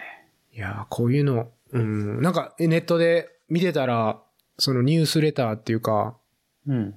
まあその、メンバー通信みたいなのも見れて、うんいやー、結構内容が深かったですね。うん。うん。いやー、そういう人たちのうん。ね、サポートもあり、まあまあ、何回も言ってますけど、ぜひおすすめなんで。うん。まあ僕も、ちょっと来年もう一回走りたいなと思ってます、実は。ほうほうほうほう。はい。あれの抽選次第ですね、じゃあ。あれの抽選次第ですけど、うん。はい。あれがダメなら、これです。 あれがダメならこれです。全然伝わらない。いや、伝わりますけど。はいはい はい。あのね、こういうことを言うとね、あの、お前、お前の良くないとこだって、ちょっとこっちの友達から言われてます。うん。はい。いや、僕もあの最初にあれが、あれの抽選次第って言っちゃったんで。あれですけど。はい。はい。そうそう、グランドスラムの 抽選次第ですけど。そうそうそいやいや、本当にもう一回走って、そのリベンジっていうのもあるんですけど、もう一回この素晴らしいコミュニティと、素晴らしいコミュニティが運営してるレースを味わいたいなっていう、そっちですね、多分。う。うん。うん。なるほど、なるほど。そのリベンジ的なのは本当にコディアックでもいいし、他のレースでもできると思うんですけど、うんう。ーん、いやー、もう一回、この気持ちよさを味わいたい。うん。いいじゃないですか。違うバックルで。次は。お そ、そういうのがね、もうやめてくださ い。はい。それでやられるんですから。なるほど。はい。 いや、そんなことないですけど。うんうん。そう、1月1日がレジストレーションオープンなんで、はい。うん。興味ある方は忘ぜれひがちなね。はい1月1日ですあね。ー忙しい時ですね。うん。うん。日本なんか絶対飲んでるからもうダメですよ。あーうんこれ、あの、二郎さんとかは、あの、エクセルでまとめてる、ますよね。なんかこの走りたいレースを。そうですね。あの、自分の走りたいレースと走ったレースの、えっ、と、なんかこう全部リストにして、うん。スプレッドシートにしてますね。はい。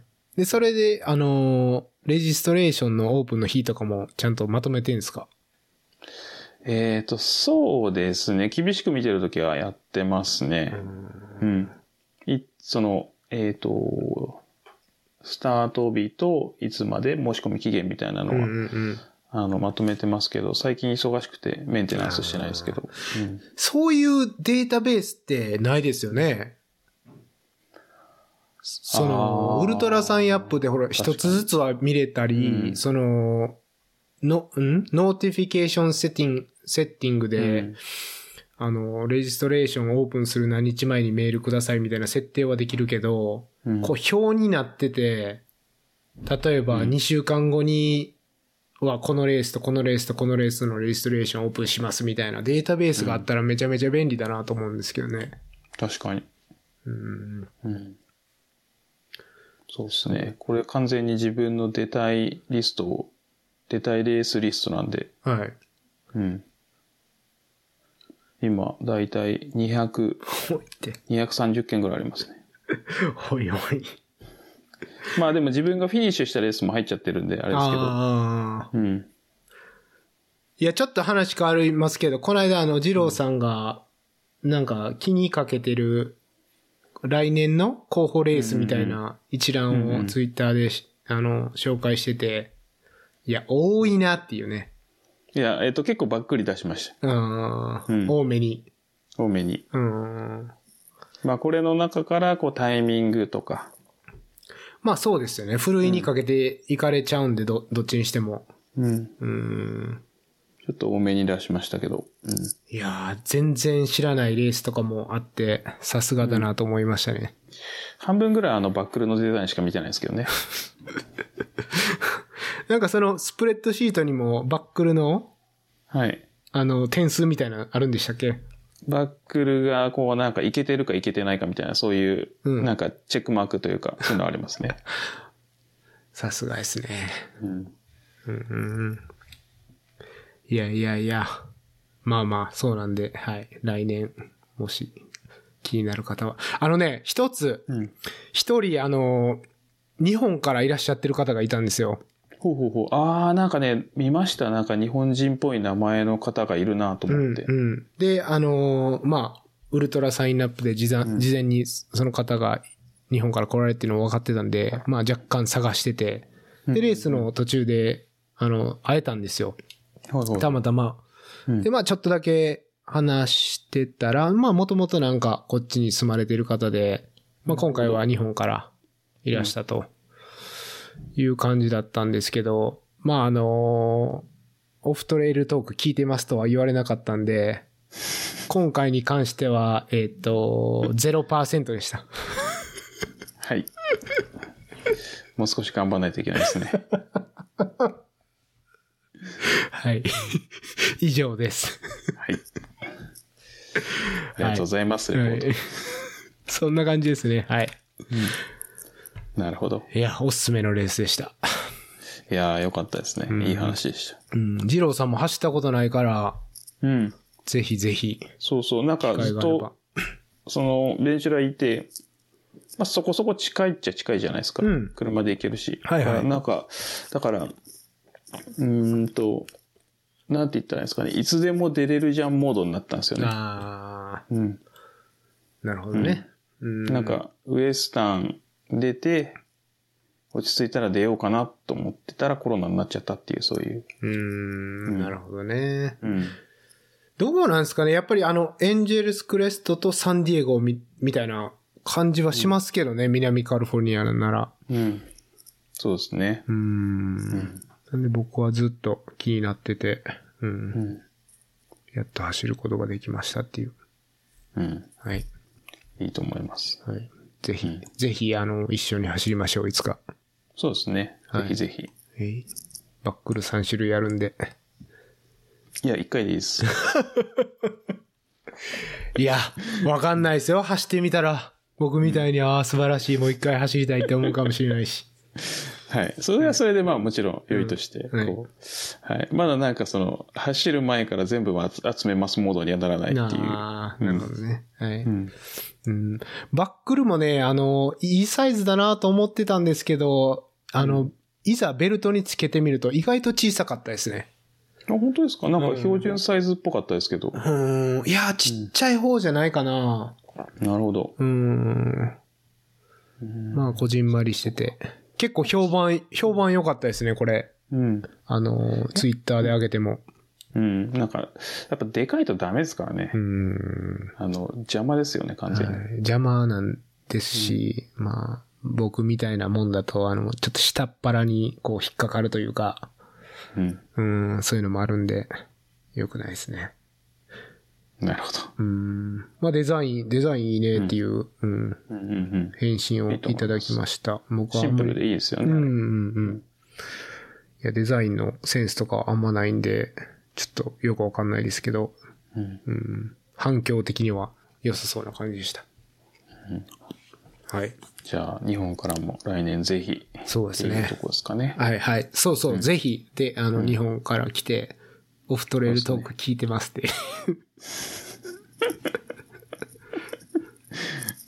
はい。そうそう。楽しみはでいすね。そんな感じですね。こ、今度はあのーこ、これからあのー日本人の友達とかにレースであっても、もうオフトレールトーク聞いてますって言わせようと思ってます。あえて。そもうそれを聞きたいがために。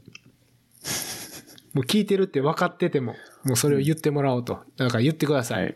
ナミネムさんとか、山田さんとか、次を知ってるけ ど。そうそうそうそう。いや、そのフレーズを耳に入れたいんですよ。なるほど、なるほど。はい。なるほど。そういった意味だと、あの、同じ週末に、んあの、日本は日本で、違うイベントに僕は出てて、はい。それを聞きました。お、そうなんですかうん。素晴らしい、この、話の移り方ですね。どうぞ。何ですか、そのレースは。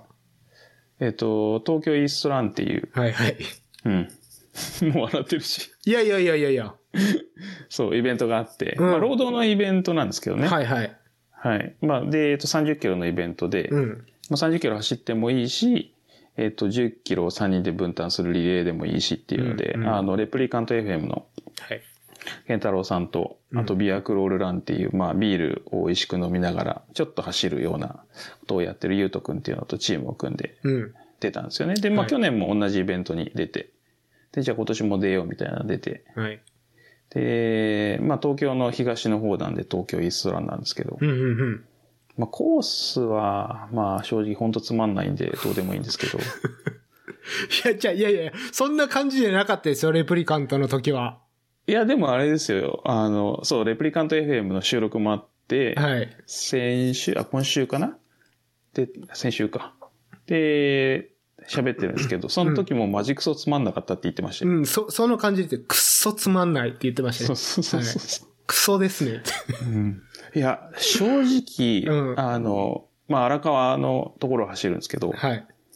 多摩川の方が、多摩川もつまんないんですよ。うん。けど、多摩川の方が10倍ぐらい、まだいいぐらい、ほうん。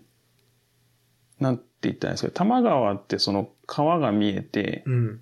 で、こう、例えばその横の河川敷で、まあ野球やってたりとか、ああ。なんかそういうのがあったりするんですけどう、ん、うん、うん。なんかほんと河川敷と言いつつ川も見えなくてコンクリで、こう、なんかたまに見える、まあスカイツリーがちょっと見えるかなぐらいで、うん。うん。本当に、いや、ちょっと待って、何この、この劣悪な環境みたいな、そういううん。ところを走ってましたね。うん。うん。まあなんで、正直、まあコースはどうでもいいんですけど、うんまあ、単純にメンバー含めて、うん。まあ、ビール飲んで楽しかったっていう。うん。で、まあ、その時にいた方が、えっ、と、まあ、聞いてますよって言ってくれて。はい。うん。よかったですね。うん。はい。、はいい。や、いいなあ言われたいわ、 そ れ。いやあ面白かったですよ、あの収録。めっちゃ酔ってましたね。いやあうん。毒吐いてましたね。うん。ひどい。新小町ってどこやねん言うてましたからね。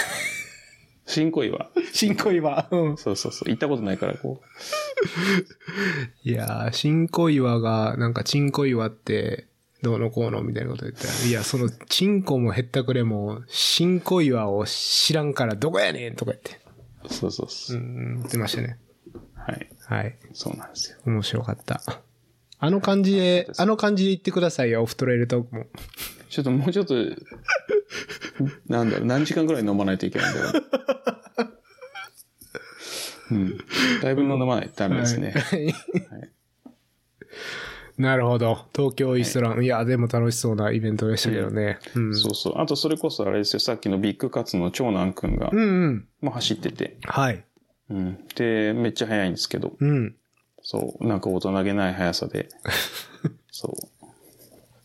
何ですか、で大そ人げない速さっいて。や、わかんないけど、なんか、 あの、こっちビール飲んで、ウェイっつってやって飲んでるあーなのるに、ほこどう、なんか本気でアップするみたいなう。んうん。はいはい。うん。そう。で、まあその彼もその結局一緒に飲んだりとかしてて、なんですけど、まあ超速くて、で、その彼と一緒に走ってたチームがその UDC っていうレプリカントにも出てたチームで、うん。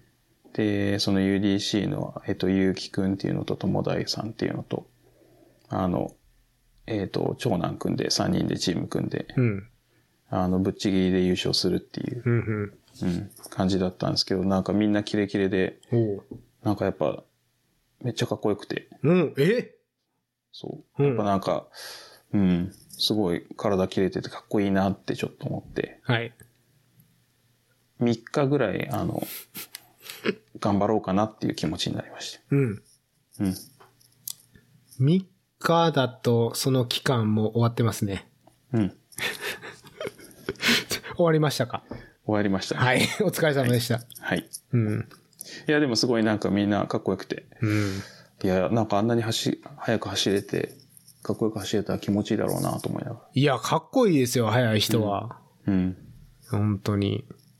憧れますよ、そりゃ。うん。なんかその、100マイル速い人も憧れるけど、うん。こう、マラソンとか速い人もやっぱ憧れますよね。そうそうそう。いや、ほんとめっちゃ速くて、かっこよかったですねう。ん。うん。うん、どなんそうなんかで、すよ。まあ、二郎さんのチームはあのー、なんですか、ビアマイラーみたいなうん。か感じに見えましたけどね。そうですねう。ん、なんかスタート地点で飲んでてもおかしくないぐらいのうん。ノリだったんじゃないですか飲んでましたね。出たんかい。そうそうそう。飲んでましたね。朝早いレースだったのに。はい。はい。 9時に飲んでましたね、すいいっすね。でに。ありじゃ、ありじゃないですか。うん。うん、だから、そう言ってみると9時から飲みながら、収録も夕方だったから、うん。まあ、なかなか飲んでましたね。そうですよね。うん。うーん。そうもう、一日飲んでた後の収録だったんですね。そうそうそうそう。はい。はい。まあ、そんな、サンディエゴとは打って変わった。いやいやいやいや、いいじゃないですか。楽しいという意味では。うん。はい。ダメージも少なくてよかったです。確かに確かに。うん。はい。まあ、それは、な、なあのーハードロックに向けたスピード練にはなってるんじゃないですか一発ですけど。どうですかね。まあ、あの、 そこそこ、多分10キロ級、なんて言ったんですかね。100%みたいな感じではなかったですけど、うん。 90%くらいのうんうん。イメージで。でもそれでもなんか、まあ前に比べると遅いなとは思いましたけど、4分20秒ぐらいですかね。うん。 14分15秒か4分20秒ぐらいずっと走ってたんで、うん。まあ、ちょっとずつスピード戻ってきたかなっていう気持ちはありますね。おー。うん。全然やっぱ仕事忙しくてうん。練習できてなかったんですけど、まあ、ちょっとずつうん距離は増えて。先月はね、えっ、と、100、何マイルだっけな。え200キロ超えてたんですよね。結果おー。なんでまあ、忙しい割には走れたなっていう感じでした。久しぶりじゃないですか、200マイル超えたなんて。 200キロあ、200キロ。そうそうそうう。ん200キロ超えたのなんて、下手したら、4年ぶりとかだと思いますよ。うーん。ウエスタン前とかじゃないですかね。いや、結構ですよね。うんそのぐらいで全然いける感じなんじゃないですか、いつも。いや、でも普段は、うんあの、もうやっぱレースがあって初めて100キロ超えるとか200キロ超える世界なんだったんで、うん。なんか、そのレースもないあのー。に、200キロ超えるっていうのはちょっとなかった気がしますね。おー。うん。いや、思ったよりも、の走行距離ですね、それ。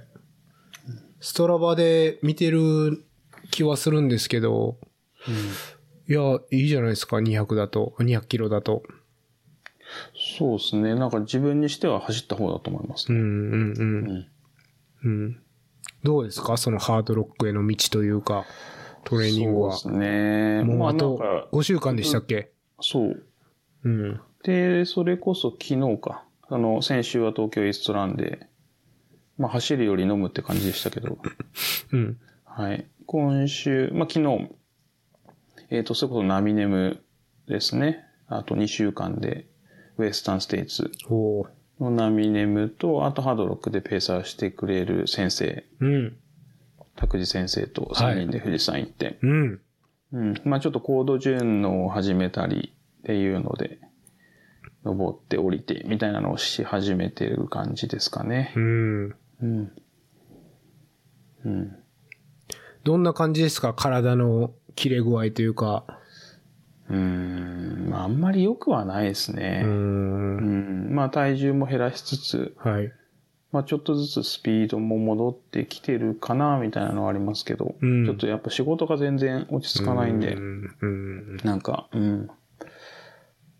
そうですね。うん。あんまりこう、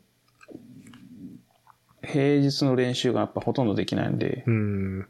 うん。なかなか難しいですね。それでもなんか隙間を見つけてうん。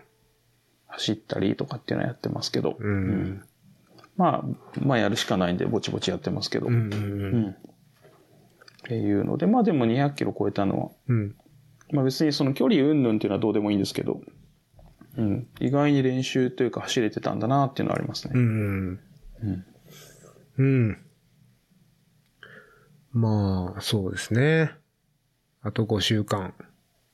うん。うーん、3週間、4週間、まあ、練習してテーパーリングみたいな感じですそもんうね。ですね。うん。で、1週間前にはもう行っちゃうので、うん。だから実質もう練習できるのは、あと、えっ、と、4週間うんうんうんないかなっていうぐらいですかうね。ん。うん。うんどうすか意気込みは。意気込みは、まあ、まあなんか楽しみではあるんですけどね。うん。ただその、なんか、期待するタイムは無理かな、みたいな、ちょっと、ちょっとネガティブなイメージはありますうね。ん。うん、できれば、あの、朝5時スタートかなはい。なんですけど、その、金曜5時スタートで、うん。で、36時間だと、ちょうど翌日土曜の、えっと、夕方5時うん。に、あの、フィニッシュしたいなって思ってたんですけど、うん。まあちょっと下方修正して、うん。できれば、まだライトが使わなくていいぐらいの、まあ7時ぐらいうん。までにフィニッシュできるといいなっていうのはありますけどう、ん。うん、最悪、まあ40時間うん。かなとかそういう。で、本当の最悪は土曜日中とか。うん。まあそんなところで今悩んでますね。うん。うん。うん。まあ。あと4週間、その4、5週間でどこまでいけるかなっていうのはうん。そうなんですよね。で、その仕事が忙しいっていうのも本当はそのえっ、と2週間後のウエスタンステイツのナミネムのクルーでもよかったら行きたかったんですけど、うもん。う完全に行ける状況じゃないんで。はい。はい。まあ。うん。ウェスタンは僕らに任せていただいて。そうですね。はい。ちょっと、託しますよ。はい。ナミネムを。うん。昨日もあのー、ドッグゾーキャラバンの、うんうんあれで言えありましたね。話してましたよね。そう。でもなんかすごい調子良さそうなんで、それはそれですごい良かったですね。はい。はい。うん。うん。そうそう。僕はあの山田さんのペーサーをフォレストヒルからうんすることになってるんで、仰せ使っておりますので、いいですね。はい。まあ、じゃ、その、ね、山田さんサブ24目指してるんで、うん。まあ、僕もサンディエゴで、サブ24して、うん、そのペースにならしておきたかったですけど、うんうんう。うんん、まあまあ、ペーサー区間は38マイルなんで、うん、まあそれはなんとか、そうですね。うん、基本しようと思ってま夜、す夜というか、はい、うん。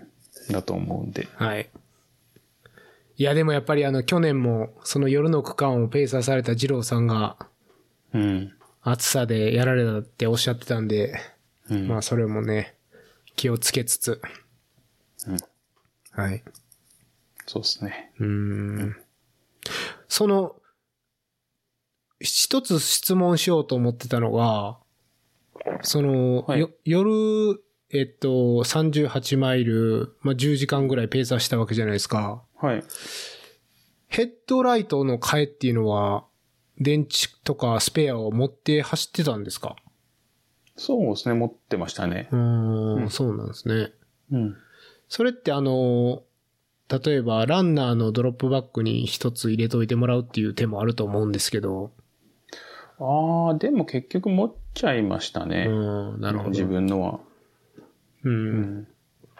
まあその方がいいですよね。うん。あと、えっ、と、クルーもいたので、うん、うん。そんなに、クルーにご飯とかちょっと持ってもらいましたけど。ああ、うん。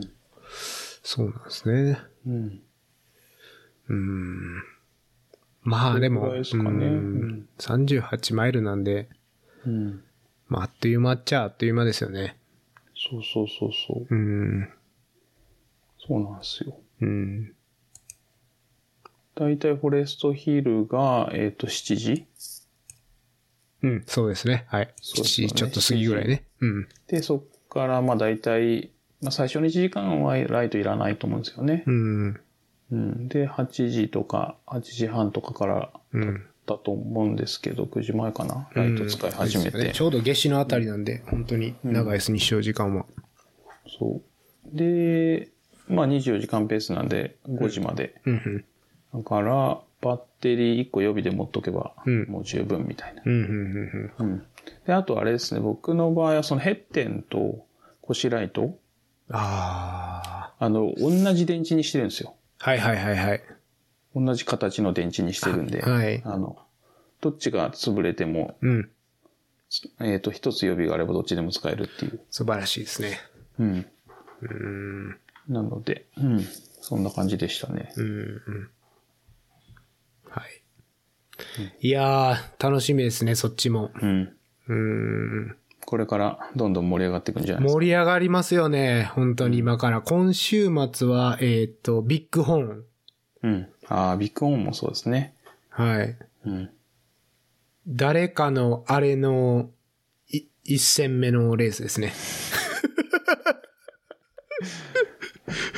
うんそうそう そう。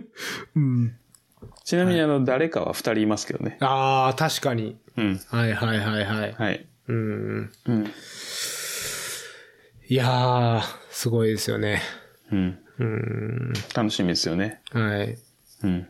うん。なんか天気が荒れるかも、みたいな、ちょろ、ちょろちょろ出てますけど。ああ、ワイオミング州のレースなんですよね、これ。うん。うん、そうそうそうビッグホーンっていうのは。で、そう日中の最高気温の天気予報が33度とか ?34 度とか。うん。暑いです。うん。で、夜中は最低気温は一桁とかなんで、そうそうそう。いやなんーか厳しい基な。本アウトバックで行って帰ってで50マイル行って50マイル戻ってくるんですけど、うん。その50マイル地点が一番高いとこなんですよね。うん。なんか、えっ、と、右肩上がりにこう登っていくようなうん。ところはいで、はそいはのいはいはい。中間地点の50マイル地点が一番高いところで、えっ、と、例年、まあ雪がすごいんですよね、残雪がう。ん。で、まあ多い時は膝ぐらい。いやうん。っていうぐらいで、多分今年も結構残ってるんじゃないかって言われてるんで、ーうん。うん。どうなることやらっていう感じですけど。うん。うん。いやーもうかぶりつきますよ。オンライントラッキングあれば。うん。で、日本からも結構出てるんで。はい。うん。日本から出られ、来られますよね、何人か。うんていうか、ビッグホーン100ってあの、出場者が見られないんですよね。ああ、エントランス見れないですよね。そうなんですよ。もどかしいんですよ。うん。うーん。ブートラサインナップも載ってないんですよね、確か。そう。ボイコット派ですよね。違うシステム。最近なんか離れるとこ多いですよね。いやー、離れてますね。うん。手数料高くなったのか。いやー、わかる気がする。うん。なんか違うもん、やっぱり。あの、新しい人たち、雰囲気が。うん。よそ者感半端ないですよ、なんか。なるほど。うーん。まあそう、よそ者とかをね、排他したらダメなんですけど、うん。うーん、なんか、こう、違うなっていう。なるほど。うーん。うん。なんか、どっかのポッドキャストで聞いてたら、うん。なんて言ってたか、そのランナーのことを、うんレーサーって言ってたんですよ。おー。で、僕の中で、ウルトラのランナーの、あの、レースに走って、レースとは言うんですけど、うん。走ってる人たちはランナーであって、レーサーではないんですね。うん。僕の中では。うん。で、レーサーって言うっていうことは、なんかそのレーサーっていう違う畑のうん。ところから来てる人なんだなって、うん。そういう違和感をすごい感じましたね。なるほど。うんうんうん。まあ多分あの、トライアスロン的なことなんだと思うんですけど、レーサーっていうのは。うん。うーん。まあどうなんですかね。なるほど。なるほど。っていうのは、まあ話しとれましたけど。はいはねい。ちょっと離れてるところが多いですよね、イベントうー。ん。うん。そうそう。そんな感じですかね、ビッグホーン。ビッグホーンで、ウェそのウエス次、ウエスタンがあって。はい。うん。いや、ウエスタンなんて本当にあの、この間トレーニングキャンプがあったじゃないですか、メモリアルはいではいはい5月末の。うんうんで僕の友達も2人ぐらい行ってたんですけど、うん。いやもう本当にあの、地域のランニング仲間の夢を背負ってるというか、うん。もう地域の代表の気がしましたね、勝手に。うん。うん。俺たちの夢を背負って走ってくれてるんだ、みたいな。うん。うん。なんかそういうのあるのかなと思いましたね、ウエスタンに関しては。うん。なるほど。うーん。ううん。まあなんかありますよね、そういう。ーん。出れる人が限られるっていうのもありますし。うーん。うん。なんかその出れる人にこう、思いを、うん。託す。うん、うん。みたいなところがちょっとありますね。はい。いやー、見どころですよね。うん。うーん。ちょっとね、あの、ジムとかが出ないから、うん。うん。なんか、ちょっと盛り上がりに、ほんのちょっと欠けるかもしれないですけど。うーん。うん。まあ、そうですね。うーん。 UTMB を勝つために、引っ越しちゃいましたからね。そうなんですよ。フランスに移住してましたね。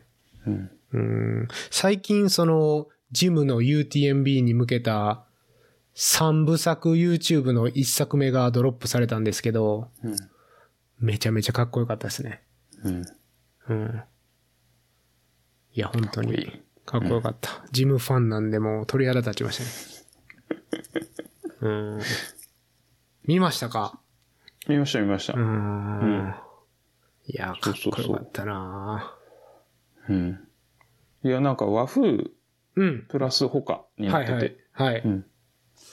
いや、なんか和風頑張ってるなってちょっと思いましたけうど。ん。ですね。うん。いやー、まあそっちも楽しみですけど、やっぱりなんかアメリカのレースが近くて興味ありますね。うん。うーん。なんで、まあ、うん、ビッグホーン、ウエスタン、ハードロックで、残りの、なんちゃらなんちゃらの2レースですね。なんちゃらなんちゃら ね。気になるのは。はいうん、はいあんまりね、言うとね、なんかプレッシャーかけるなって言って怒られるんでね、あで公言できないんですよ。そうですね。うーん。あの、お父さんから言われるんで。本人が言わない以上は。はい。うん。そこら辺にしときました。はい。はい。はい。まあまあ、そんなとこっすかねう。ん。うん。サンディエゴ、はい。東京イーストラン、うん。ウエスタンステイツ、ハードロック。ックはい。ぐらいですかね。はい。はい。で、あとそうですね、質問。はい。そう、えっ、と、お便りフォームから質問いただいててう、ん。ちょっとあの、フォローが遅くなっちゃったんです けど。なんか聞いたことあるな、それ。うん。そんなに遅くないんですけど。はいはいはい。ちょっとだけ 遅そんくななっに。はい。誰基準で言うとっていう話ですけど。うん。はアメリカ基準です。い。はい。はい。で、あの、かぼちゃさんっていう方からはいお便りいただきまして、ありがとうございまありす。がとうございます。はい。で、えっと、読み上げると、えっと、いつも楽しみに聞かせていただいています。えっと質問です。お二人が今気になっているシューズやアパレルブランド、ランニングアイテムはありますかまた、おすすめのノンアルのビールが、えーあれば教えてください。はい。はいということですね。うん。どうしましょう。うーんと、ここからいきますかはい、どうぞ。そうですね。で、今気になってるシューズやアパレルブランド、ランニングアイテムっていうところで気になってるのは、えっ、と、シューズで言うとあの、クラフトスポーツですかね。ああ、うん。あれはどこだヨーロッパですよね、ブランド。スイスとか、あっちの方だと思うんですけど、でしたっけうんはいはいそう、クラフトスポーツウェアか。うん。の、えっ、と、カーボン入りのトレイルランニングシューズがうん。出てて、うん。えっ、と、CTM ウルトラカーボンっていうのがあって。おーうん。で、あの、プージーとかも履いてましたよね。確かね、やってて。ああ、ジェイコブ・プージーね。うん。はいはいはいはそい。うそうそう。で、あの、バージョン1とバージョン2があって、うん。で、バージョン1が結構ゼブラ柄ですごいかっこよかったんで、ずっと気になってて。おじゃあお。今度、えっ、と、バージョン2、CTM ウルトラカーボン2っていうのが出てて、うん。それがあの、えっ、と、白と紺と水色とうんうんオレンジって言ったらいいのかな、の、えっ、と、4色使いの色がすごいかっこよくて、うん。これはちょっと、なんて言ったらいいんですかね、欲しいなっていう単純な。デザイン的な感じで。うんうん。そうですね。ちょっと一回履いてみたいなって思ってて、うん。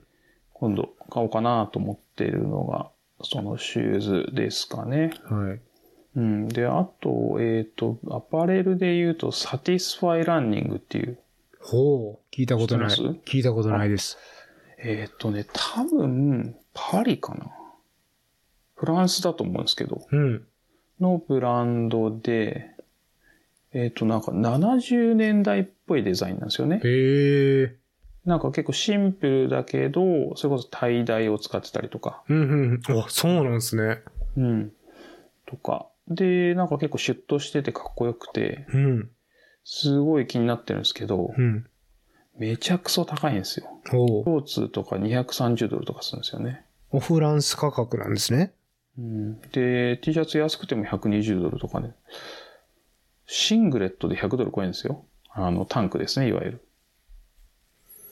うーん。それって、ランニングのその、パフォーマンスウェア的位置づけなんですかそうなんですよ。へえ。なんですけど、まあ、そのすごいかっこいいなと思ってインスタはずっと見てるんですけど、値段見て、うん。そっと閉じるって いう。そうなりますよね。うん。っていう、まあでもインスタ見ててすごいかっこいいなと思ってて、よく見てるんですけど、うんうんうんうんそのサティスファイランニングっていううん。とこですかね。あとはうん、えっ、と、もう一個シューズですけど、オールバーズそれも聞いたことないです。オールバーズは、でもうん元々は、うんとね、なんだろう、シリコンバレーいわゆる、あそこら辺の界隈で流行ったんですよね。うん。なんか、どちらかというとう、んえっ、オールバーと、ズ環境に優しい靴っていうので。ほう。で、ランニングシューズを出して、で、うんこの間トレイルランニングシューズを初めて出したんですよ。ほうほうほう。うん。で、まあ、おうーーん、履いたことないんでわかんないんですけど、まあちょっと気になってるっていう、その環境に優しい素材を使って作ってるっていう、まあオールバーズっていう元々の、うん。といわゆるスニーカーを作ってて、はい。で、少し前にランニングシューズ始めて、うん。で、この間トレイルランニングシューズを出したので、ちょっと気になってるってうん。いう、うん。オールバーズ。中でも日本でもやってるんで、うん。ああ、そうなんですやってね。る人もいるかもしれないですねう。ーん。うんクラフトスポーツウェアはちょっとわかんないですけど、サティスファイランニングは多分日本ではやってないと思うんですよね。うオーーん。ルバーズは多分日本でも展開してて、まあうんトレイルランニングシューズが日本に入ってきてるのかわかんないですけど、うんそこら辺ちょっと今、チラチラよく見てますかほねう。。こういうのはどうやって情報入ってくるんですかインスタですかやっぱり。うんインスタですかね。でも最近はやっぱあんま終えてないですね。忙しくて全然見てないですけど、だから、はいはいうん、本当に超最近みたいなのはわかんないですけど、うん。少し前からインスタでフォローしてるんで、まあ、見てるっていうのが、クラフト、スポーツウェアとか、オールバーズとか、サティスファイランニングとかは、まあ、見てますね。はい。で、まあ、いいなーっていう、かっこいいなーみたいなのはありますけど。うん。うん。おそーんなところっすかね。あとは、えっ、と、ビールか。うん。えっ、と、ノンアルのビールですよね。はい。で、えっ、と、それが最近 TDT っていうイベントがあって、うん、うん、うん、で、その時に、えっ、と、ゼロカロリーエイドっていうのがあるんですよね。うん。うん。で、そこで、えっ、と、出してたビールがあって、で、いわゆるノンアルとされてる IPA なんですけど、おう。えっ、と、ブラバスうん。ブラバスっていう緑色の缶の IPA で、えっ、と、アルコールが0.5%未満っていうことで、一応日本の酒税的には1%未満だからノンアルっていう、うんうんあのカテゴリーに入るんですけど、まあ、0.5%入っちゃってますっていうのはまあ、まあしょうがないんですけど、うん一応カテゴリー的にはノンアルですっていうので、これちょっと飲ませてもらったんですけど、うん。すごい美味しかったですよ。あの、なんて言ったんですかね。ちゃんとビールを飲むぞって言った時には、うん。なんかそのランニングとか関係なく、うん。ちょっとまあ軽いかなっていううん。う感んじ。はしますけど、走ってる時とかにこれ出てきたら、いや結構嬉しい美味しさだなと思いますけどね。うん。これ、ブラバスって、さっき聞いて、いもう今聞いても全然ピンとこなかったんですけど、今ググって、こうロゴを見たら、ありますね、これ。確かに。あ、ありますうん。はい。試してみます。そう。それの IPA でしたそうそうそうう。ん。緑のやつね。南カリフォルニアなんですよね。あ、そうなんですね。じゃあ、やっぱり流通してる。うん。そうそう。でもいた時見なかったなと思って。うん。なんかどっちかっていうと、僕が見てたのってアスレティックブルーイングのはい。で、うん、それが、そればっかりかなと思ってて、うんそれこそあのラグニータスとかもやってるんですけど、はいはいはいはい。う。うんん、なんか、うん、よく見てたのはアスレティックとかですかね。なるほど。ここら辺が良さそうな感じがしてますね。はい。うん。いいですね。そんなとこっすかね。はい深夜さんありますじゃあ、えっと、僕の方は、あのーまあ、流れ的にビールからまずはい。言うと、もう本当にアスレチック一本ですね。ああ、なるほど。うん。もうね、なんか、その、あノンアルビールを飲み出したのが多分、2年ぐらい前なんですけど、2、3年ぐらい前なんですけど、まあ、最初の方いろいろ試してて、うん。で、もういろんなものに裏切られて、うん。でもアスレチックでいい以外はもう試す価値もないと思ってて、あの、もうその、それこそサマーダムスとか、そういう有名どころのやつもあんまり美味しいと思わなかったんで、うん。もうちょっと冒険する意味、あの、あれがないなと思って、もう本当にアスレチックで、まあ、そればっかり飲んでたら、まあ、二郎さんにあの、ブルードッグのうん。うん。ノンアル、あアルコールフリーのやつをいただいて、まあそれはすごい美味しかったんですけど、うん。うん。まああの、近くの酒屋ではブルードッグって見ないんですよ。うん。へえ。ああ、でもなかったですね、確かにう。ん。うん。だからオンラインで買えばいいんですけど、うん。うん。まあどうしても近所の酒屋で買っちゃうんで、まあアスレチックばっかり飲んでましたね。飲んでますね。うんもう本当にそれがおすすめです。とりあえずは。うん。うん。まあ、IPA なり、ヘイジーなり、で、普通のラガースタイルのやつも全部やっぱ美味しいですね。アスレチックに関しては。確かに。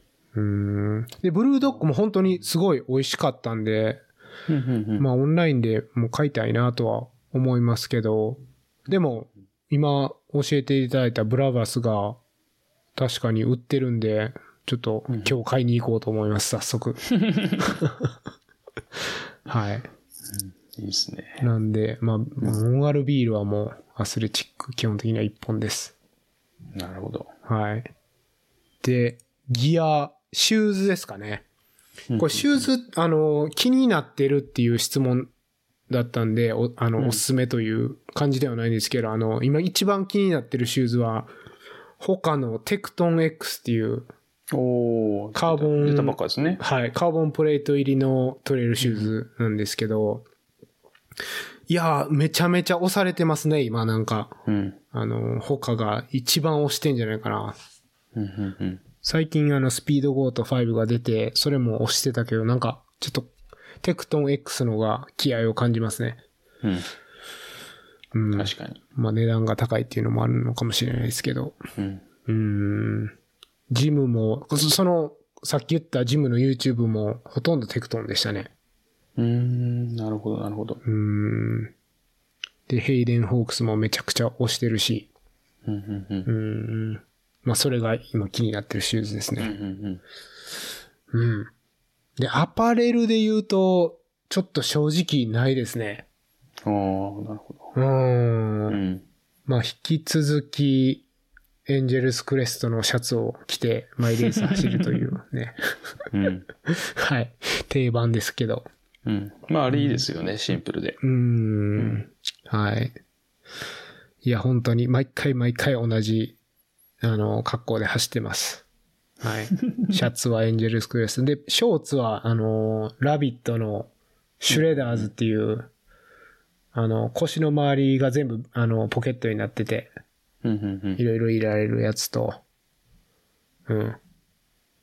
それをずっと、この1年間はレース、もう全部それで、はい。うんで、帽子はダックビルのトラッカーで、もう常にその格好で走ってて、うん。なんか、この間、たまたま会ったカメラ、あの、トレイルのカメラマンに、うんう、うんんあこの、いつもこの帽子で走ってるよねって言われましたね。うん。ああ、いいですねう。ん、なんか定、着してるう。ん、お覚える、覚えるらしいんですよね、カメラマンって。そういう同じ格好で何回も走ってる人とかいたら。うん。うん。なんで、はい。もう全く同じ格好で走ってます。うんなんで、まあ、おすすめといえばそれが おすすめです けど、申し訳ない。新しいのはないです。